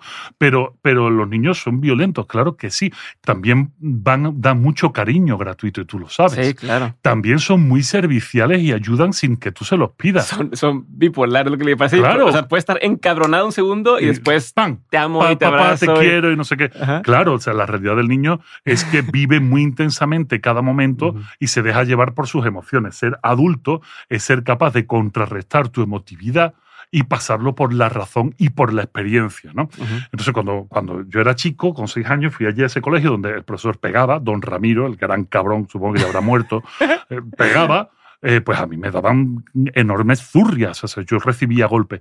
Y mi padre, una de las cosas fantásticas, mi padre y mi madre, que hicieron fue comprarme unos cassettes de la época que eran Ujú. 42 cuentos de Salvat, cuentacuentos de Salvat, con sus 42 cassettes, sus cintas de cassette. Y entonces, como yo no hablaba español correctamente, pues eh, me sentaba delante de el cassette, me ponía los audífonos, ¿no? Y escuchaba uno y otro y uno y otro. Mi padre no sabía que en esos cassettes había adaptaciones de los cuentos de Christian Andersen, había adaptaciones de cuentos de Oscar Wilde, había adaptaciones de mitología griega. Eso yo aprendí quién era Teseo y, y el laberinto de Minotauro escuchando esto. No sabía que había eh, canciones, además canciones de todo tipo históricos. O sea, no, no sabían eso, simplemente lo pusieron para que yo aprendiera el español correctamente. Y dentro de esos cuentos, y ahora voy al tema, había un cuento que era el cuento del ogro grogro. Así tal cual. Era un ogro que tenía que hacer un ejercicio de valentía eh, para poder eh, matar a un monstruo y haciendo eso pues consigue algo mejor, ¿no? Sube, sube de estatus. Y tenía un dragón, el dragón Zagón, que le va diciendo constantemente, sé valiente y piensa. Mm. Sé valiente y piensa. Eh, con mi amigo Paco escuchábamos esos cuentos y cuando en nuestros juegos infantiles de la más tierna infancia, 6, 7, 8 años, cada vez que nos enfrentábamos a algún peligro, decíamos, sé valiente y piensa. Un peligro puede ser saltar una zanja, ¿no? Ser, o tirarnos de un muro, o cualquier juego de lo que hacíamos los niños de antes, que salíamos con brazos rotos y cosas de estas, y no pasaba nada. Y no se denunciaba a nadie. Yo le pegué una pedrada a mi amigo Paco un día en un pie y le hice una cortada, y a mí no me denunció su madre al Ministerio Público, ni él estuvo traumatizado de por vida, ni nada por el estilo, ¿no? Y entonces ese, ese valiente y piensa se convirtió en, dentro de los juegos infantiles en algo chido, en algo que los dos conocíamos y, repetíamos constantemente. ¿no? Entonces, cuando llegó el momento de hacer nuestra empresa de congresos, eh, que era una asociación cultural, decidimos ponerle un lema. Y nuestro lema era ser valiente y piensa, pero como éramos medio idiotas también en esa época y poco expertos, para que pareciera más cultureta, lo quisimos traducir al latín. Pero claro, el latín tiene una traducción muy difícil, es una frase demasiado larga. Entonces una amiga de, de Paco nos hizo el favor de hacer una traducción más o menos adaptada y fue Auda sed cogita, ¿no? Y me pareció algo muy hermoso y cuando yo aquí en México ya me pude desvincular del trabajo de oficina de la UNAM y empezar ya a dedicarme a dar conferencias, a escribir libros y todo lo que hago, en ese momento fue el momento de, de tatuármelo, ¿no? Me tatué el sé valiente y piensa y además al final de todos mis libros la frase que aparece es audaz et cogita, ¿no? Qué chingón que con eso toda la vida, o sea, toda esa pues, filosofía o, un mote, un... Sí, pues es un lema y además eh, cuanto, más viejo te haces, a lo mejor creo que lo voy justificando demasiado, ¿no? Pero te das cuenta de que es que muchas veces pensar es un ejercicio de valentía, porque cuando piensas te tienes que enfrentar a demonios y cuando te enfrentas a demonios te da miedo. Y como te he dicho antes, ser valiente es actuar con miedo, pero sin parecer que tienes miedo, ¿no? Y entonces al final te das cuenta de que es cierto, muchas veces ser valiente es, es pensar y pensar da miedo y pensar te lleva a muchos eh, callejones incómodos que, bueno, pues hay que afrontar o, como te decía antes, huir, atacar, hacerte el muerto o someterte. ¿Cómo, cómo estás tratando de enseñarle todo esto a tus hijas? Pues mira, ahora mismo tengo la fortuna de que tienen dos años y cinco meses y lo que tengo que enseñarles es a que no se caguen fuera del váter, a que no se meen encima, a que se lleven la cuchara directa a la boca y poca cosa más. Corrige la pregunta, ¿cómo, ¿cómo piensas enseñarles esto a tus hijas o que vivan una vida ¿cómo se puede decir? Como, pues que también luego es imponer, pero que vivan una vida donde sean plenos y se, se desarrollen. Mira, cuando, cuando se habla de educación en valores, y, y, esto se le llena la boca a la gente, no, es que hay que educar en valores. El problema, lo que hay que entender es que, mira, yo para educar a mis hijas tengo que hacer un esfuerzo. Y el esfuerzo te voy a decir cuál es, es trabajar menos. Eso significa que el tiempo que yo trabaje tiene que rendir mucho más de lo que ahora está rindiendo. Ahora tengo que trabajar mucho para ganar X. En el futuro tendré que trabajar menos para ganar el mismo X, o un X, o, un X más 2, o un 2 por X, lo que sea, o más. Pero ah, mi esfuerzo, mi sacrificio ahora tiene que ser ese, porque la educación lo que requiere es de tiempo. Nada más, o bueno, y cariño, mucho cariño, cariño, cariño y cariño, que decía eh, un gran amigo, ¿no? Que ya falleció, José, María Pérez Orozco, falleció hace algunos años. Y decía que eso eran los tres pilares de la educación, los tres pilares de la educación. Y en ese orden son el cariño, el cariño y el cariño. Bueno, pues eh, realmente lo que tengo que sacar es sacar tiempo, porque cuando se educa en valores, no se es el filósofo de toga que le repite al niño machaconamente que es ser honesto y que es confiar en los demás. Educar en, valores, ¿sabes qué es? Invitar a mis amigos a casa. Mm. Pero no a tomar chelas y al desmadre y al despapalle. Es invitar a mis amigos a casa y que mis hijas vean cómo mis amigos, los amigos de mi esposa, nuestros amigos comunes, entran en casa. Y cómo somos felices con ellos. Y cómo confiamos en ellos. Y cómo podemos hablar sin pelearnos. Y cómo se van de casa y no les sacamos la garra y decimos, ¿has visto cómo venía vestida fulanita? ¿Has visto lo imbécil que... Eso no es educar en valores. Porque nuestros hijos están viendo eso, ¿eh? O sea, nuestros hijos ven el momento que ellos están, pero también ven cuando se van. Y cuando se van hay que decir, qué fantástico es este tío, esa idea que él tiene no me agrada, pero entiendo por qué piensa así, por su... ¿Me entiendes? Sí, lo van a, em, van a, van a absorber el comportamiento que ven. Exacto. O sea, educar en valores no es decir, como te dice el médico con el paquete de Malboro aquí, señor, usted no fume. Se ha vuelto O sea, eso es menospreciar la capacidad de los niños. Los niños no aprenden, aprenden porque nosotros les decimos cosas, pero los niños aprenden del entorno, de la situación. Son esponjas, pero esponjas que ven, que oyen, que se dan cuenta de lo que hacemos, pero no lo juzgan. O sea, tu hijo con cuatro, cinco, seis años no dice, hay que ver papá cómo le está cagando con su amigo que acaba de venir, le ha echado el brazo encima, lo ha invitado a tres cervezas, se ha ido y lo está crucificando. No, nuestros hijos no hacen eso. Nuestros hijos entienden que eso es, lo normal. Y entonces, claro, si actuamos así, después, ¿por qué nos vamos a sorprender? Después, ah, no, es que mira el niño que no sé qué, no es responsable y tú eres responsable, pero tienes que hacer ejercicio de responsabilidad que él lo vea, que él lo entienda. Eso te obliga. Por eso cuando tú me dices, ¿cómo tienes que educar a, a tus hijos o cómo piensas hacer lo que vas a hacer? Pues lo primero que tengo que hacer es poder dedicarles tiempo. Si no les dedico tiempo, no puedo. Eh, no puedo ah, sumar. no, pueden ver eso. Te pongo un ejemplo súper fácil que me preguntan los padres un montón de veces cuando doy conferencias a, padres de alumnos. Oiga, ¿cómo hago para que mi hijo lea? Esa pregunta es, mm. ¿sabes cómo es? Muy sencillo, le pregunto siempre, ¿tú cuando tienes tiempo libre qué haces? No, pues veo la tele, no, pues, pues ya está. Si tú quieres que tu hijo lea, cada vez que tengas un rato agarras un libro y ponte a leer. Pero desde que el niño es bebé, que te vea con un libro en las manos. Cuando tu hijo te vea con un libro en las manos, él va a querer un libro.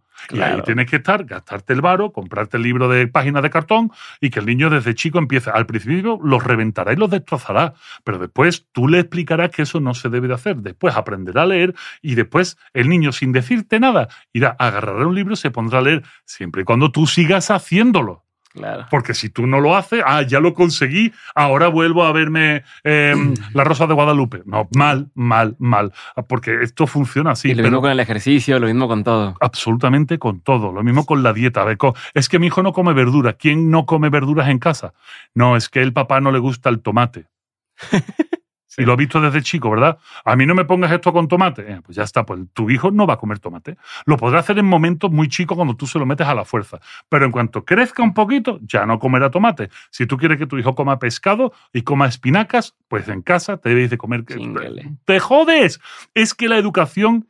Pero al final del día vuelve a ser a que tienes que ser la mejor versión de ti para, para los demás y para, como para servir a otros y que otros puedan crecer. Pues es que así funciona este rollo. El problema es que es que no quiero sacrificar mi comodidad, no quiero sacrificar mi tiempo, no quiero sacrificar mi intimidad. Esa frase me da un asco que lo flipas. Te digo por qué. Porque le damos un valor a nuestra intimidad cuando no vale una mierda.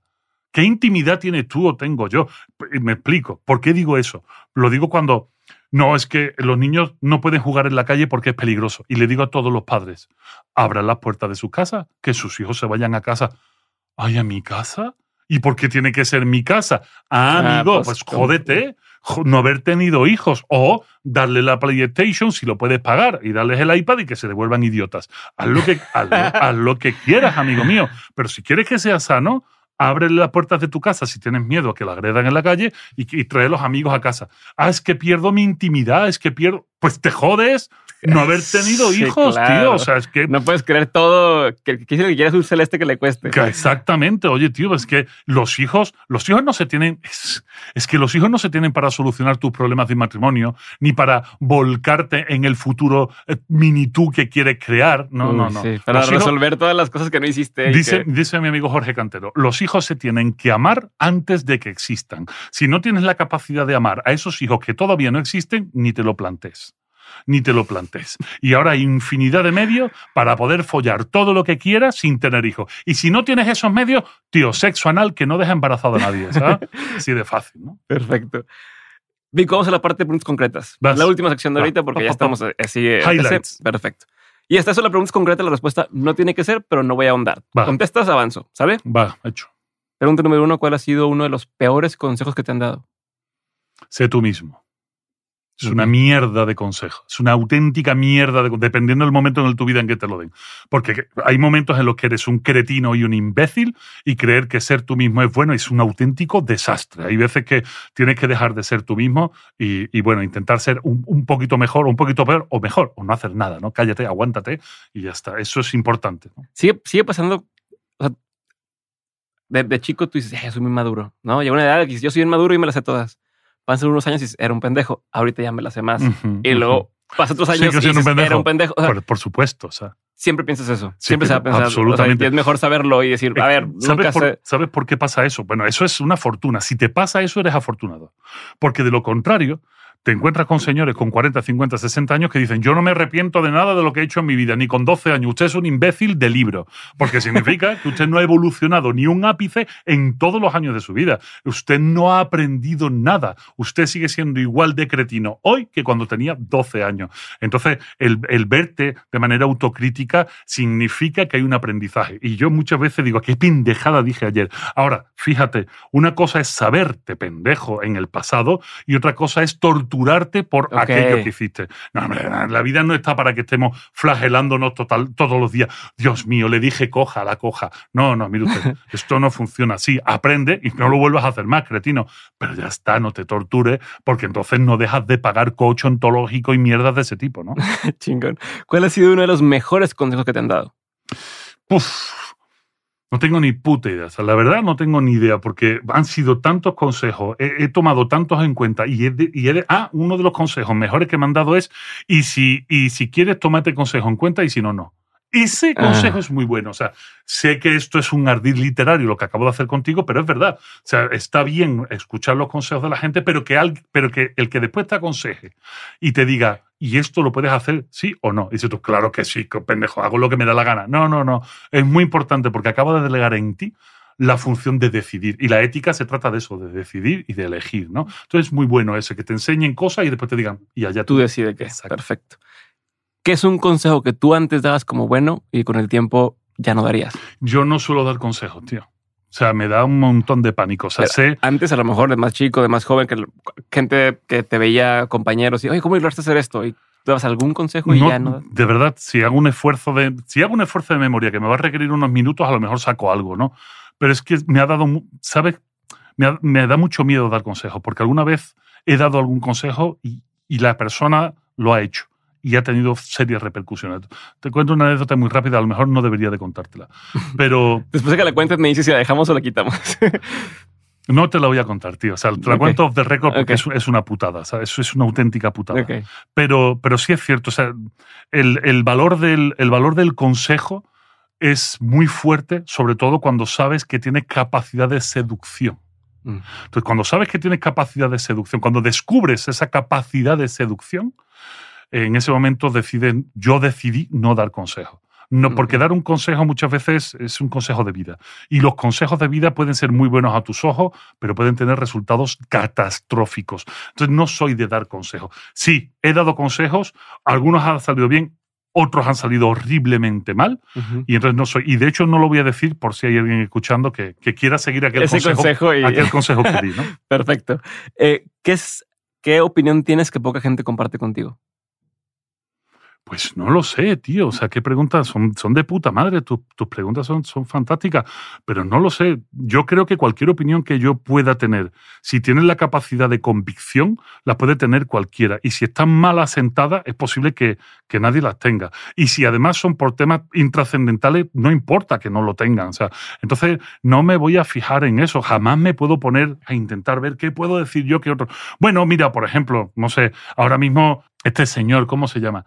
Eh, no sé quién fue, bueno, el reggaetonero que llenó el Estadio Azteca durante no sé cuántos Bad Bunny. Ah, Bad Bunny. O sea, el reggaetón es una mierda. Pero es- esta es mi opinión, ¿de acuerdo? Ajá. El reggaetón es una mierda.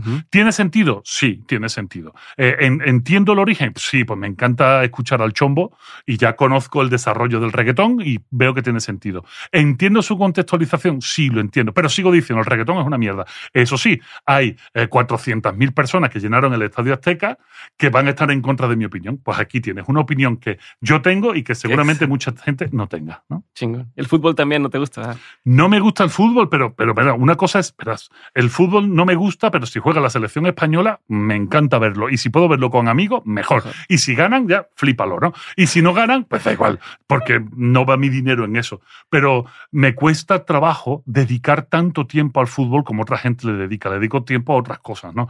Entonces veo que el fútbol es una afición fantástica, pero requiere mucho tiempo. O sea, requiere mucho tiempo. Entonces, no, no, no, no, no me quemo la cabeza con el fútbol. Perfecto. Eh, ¿Qué es algo que la gente no sabe de ti y que si supiera le sorprendería? Así te lo digo, a ti se van a sorprender y a lo mejor no quiero que lo sepan. ok. Yo, por ejemplo, me sorprendieron las espadas. Eso es lo que Cabrón, sorprende. ¿cómo sabes eso? Pues yo me estoy clavando en todo y la de Es- unos 60 hasta más cabrón todavía. Estás clavado.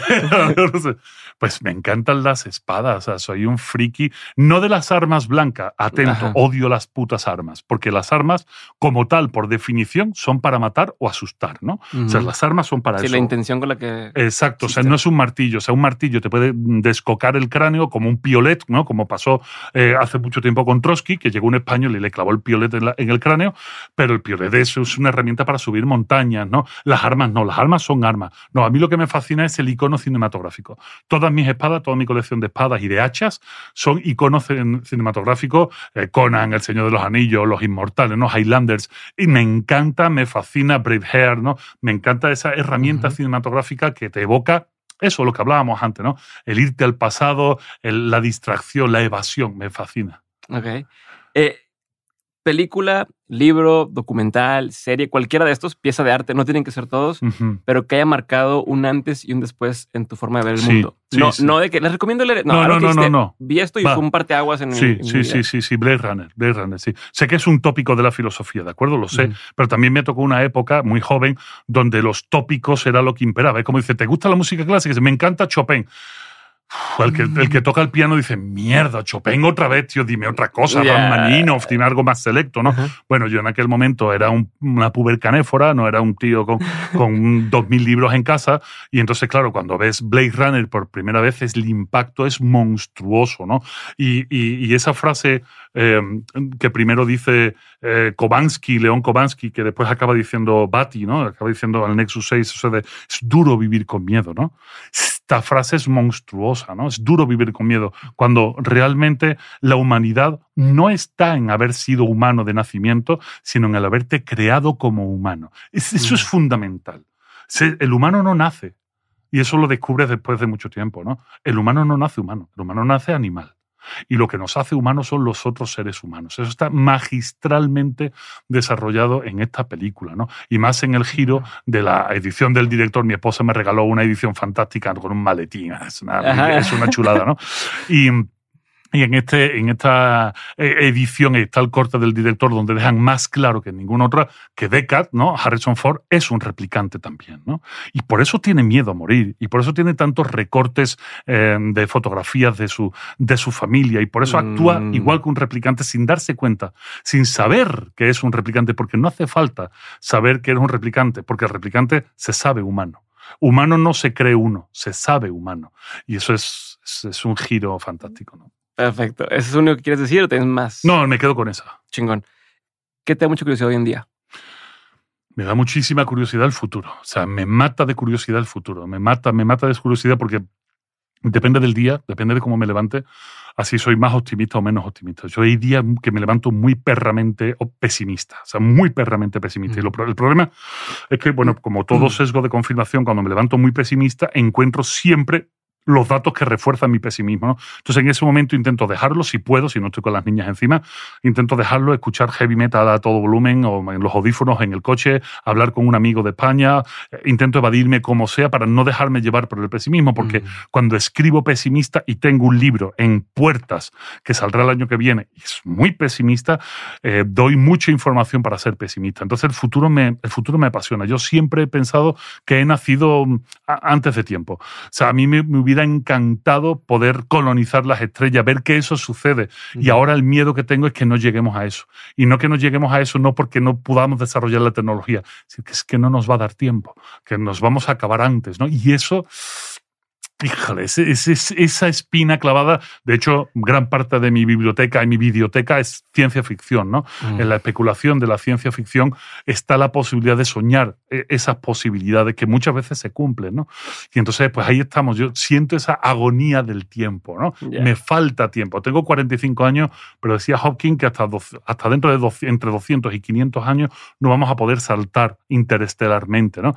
Y mierda, en nacientes de "Guau, tiempo, ¿por tío. qué?". Eso Sí. sí, pude disfrutar del heavy metal, pero nací antes de tiempo. Justo ayer vi un artículo que mencionaba el año 2040 y el 2060 como épocas en las que puede acabarse el mundo. Sí, son, son deadlines. ¿no? Pero eso se sabe desde el año 1961-62. Ujú. El Club de Roma es el primero que pone esos deadlines. Es el Club de Roma en el año 70, creo recordar, o 69-70, hace una publicación seria, muy, muy seria, diciendo que el colapso de la civilización está en el año 2050 y sigue manteniendo eso, a pesar de que con los datos eh, han ido cambiando y las tecnologías de cómputo y de análisis de datos también ha ido cambiando, sigue manteniendo ese deadline, ¿no? Eh, y ¿Qué se puede hacer para, para aguantar sin el... o va a decir, ya, se va a acabar, el mundo se va a acabar? No, pero no podemos hacer eso, porque entonces no, eh, sería una vorágine, una orgía sangrienta, ¿no? Es como una catástrofe pre, ¿cómo se llama? Una premonición sí, sí, es auto, auto... Es una autocumplida porque llegamos a esa fecha y decimos, bueno, pues ahora es cuando se hace, ahora nos matamos todos, ¿no? Pero bueno, por suerte mucha gente no sabe esto, ¿no? A, partir de esto que yo lo digo, alguien buscará Club de Roma y verá que sí, que es cierto, ¿no? Que llevan todo este tiempo diciéndolo y el último informe del Club de Roma, que son las intelectualidades más potentes del mundo elucubrando sobre esto, han vuelto a dar la misma fecha, ¿no? Tómala. Manda. Última pregunta, Vico, fue un placer platicar contigo. Igual. Te admiro muchísimo, sientes te admiro, te admiro más. Ahí te va. De todo lo que has vivido, tanto en lo personal como en lo laboral, has tenido un montón de aprendizajes. Sí. Si tuvieras que quedarte con tres aprendizajes que quisieras tener siempre presentes, ¿cuáles serían? Que marcaran así tu norte. Mira, por, por orden de aparición, ¿no? Tener los amigos que tengo, tener la esposa que tengo, tener las hijas que tengo. O sea, no hay nada que no sea fuera de lo emocional y del mundo del sentir cariño. Y yo creo que eso es lo único que me voy a llevar. O sea, tengo muy claro que eso es lo último que me voy a llevar. Mira, una de las cosas que más sufrí estando aquí en México es la muerte de un amigo y no poder estar allí mm. y no poder despedirme de él. Y fíjate la casualidad que hizo que estaba dedicando un capítulo de mi libro anterior a él en ese momento. O sea, estaba poniendo su nombre. Esto es raro y yo no creo en estas mierdas. ¿eh? Va por delante. No creo en estas mierdas. Pero estaba dedicando un libro a mi amigo José María Pérez Oroco. Le estaba dedicando un capítulo de filosofía para desconfiado. Terminé de dedicarle el capítulo. Escribí el pie de página a José María Pérez Orozco, mi amigo, y llamé por teléfono acto seguido a mi amigo Manu Sánchez, el de la televisión. Oye, Manu, ¿cómo estás? ¿Cómo Vico? ¿Qué pasa? Oye, tío, ¿qué sabes de José María? Porque José María era, fue un grandísimo académico, un especialista en lengua andaluza, un especialista en, en flamenco y que además eh, tuvo un gran éxito en televisión y después un gran declive personal. Mm. Y que gracias a mis participaciones en televisión pudimos rescatarlo y volverlo a llevar a la televisión. O sea, darle una segunda oportunidad. Y fue un crack y hay unos vídeos suyos increíbles, José María Pérez Orozco, para que el lo oiga. Y me dice, y me dice Manu, dice, tío, no me preguntes de él, cabrón. O sea, ¿por qué me estás preguntando de José María? Digo, porque es que acabo de dedicarle un capítulo. Y dice, ha muerto hoy puta, me puse a llorar como un mal perro. Y ahí es donde sentí realmente la distancia de que vivía en México y no vivía en Sevilla. Ahí, en ese momento, cuando sientes la pérdida de un amigo y, egoístamente no puedes estar con él. Te digo egoístamente porque cuando nos lamentamos de la muerte, no nos lamentamos de que haya desaparecido esa persona. Nos lamentamos de que no vamos a poder volver a disfrutar de él. Ese es el dolor de la muerte, no poder volver a disfrutar de esa persona. Entonces, cuando me has hecho esa pregunta, está claro, por orden cronológico de aparición, haber tenido los amigos que tengo y que sigo manteniendo y que no olvidaré jamás y que los tengo siempre presentes y hablo con ellos casi todos los días a pesar de que están en la distancia, o mis nuevos amigos aquí en, México, haber conocido a mi esposa y estar con ella y haber tenido a mis hijas. ¿no? Son tres fuentes eh, que me permiten vivir que me permiten vivir, porque yo entiendo que, el mundo es eso, el mundo son esos afectos y para quién trabaja, yo trabajo para ellos.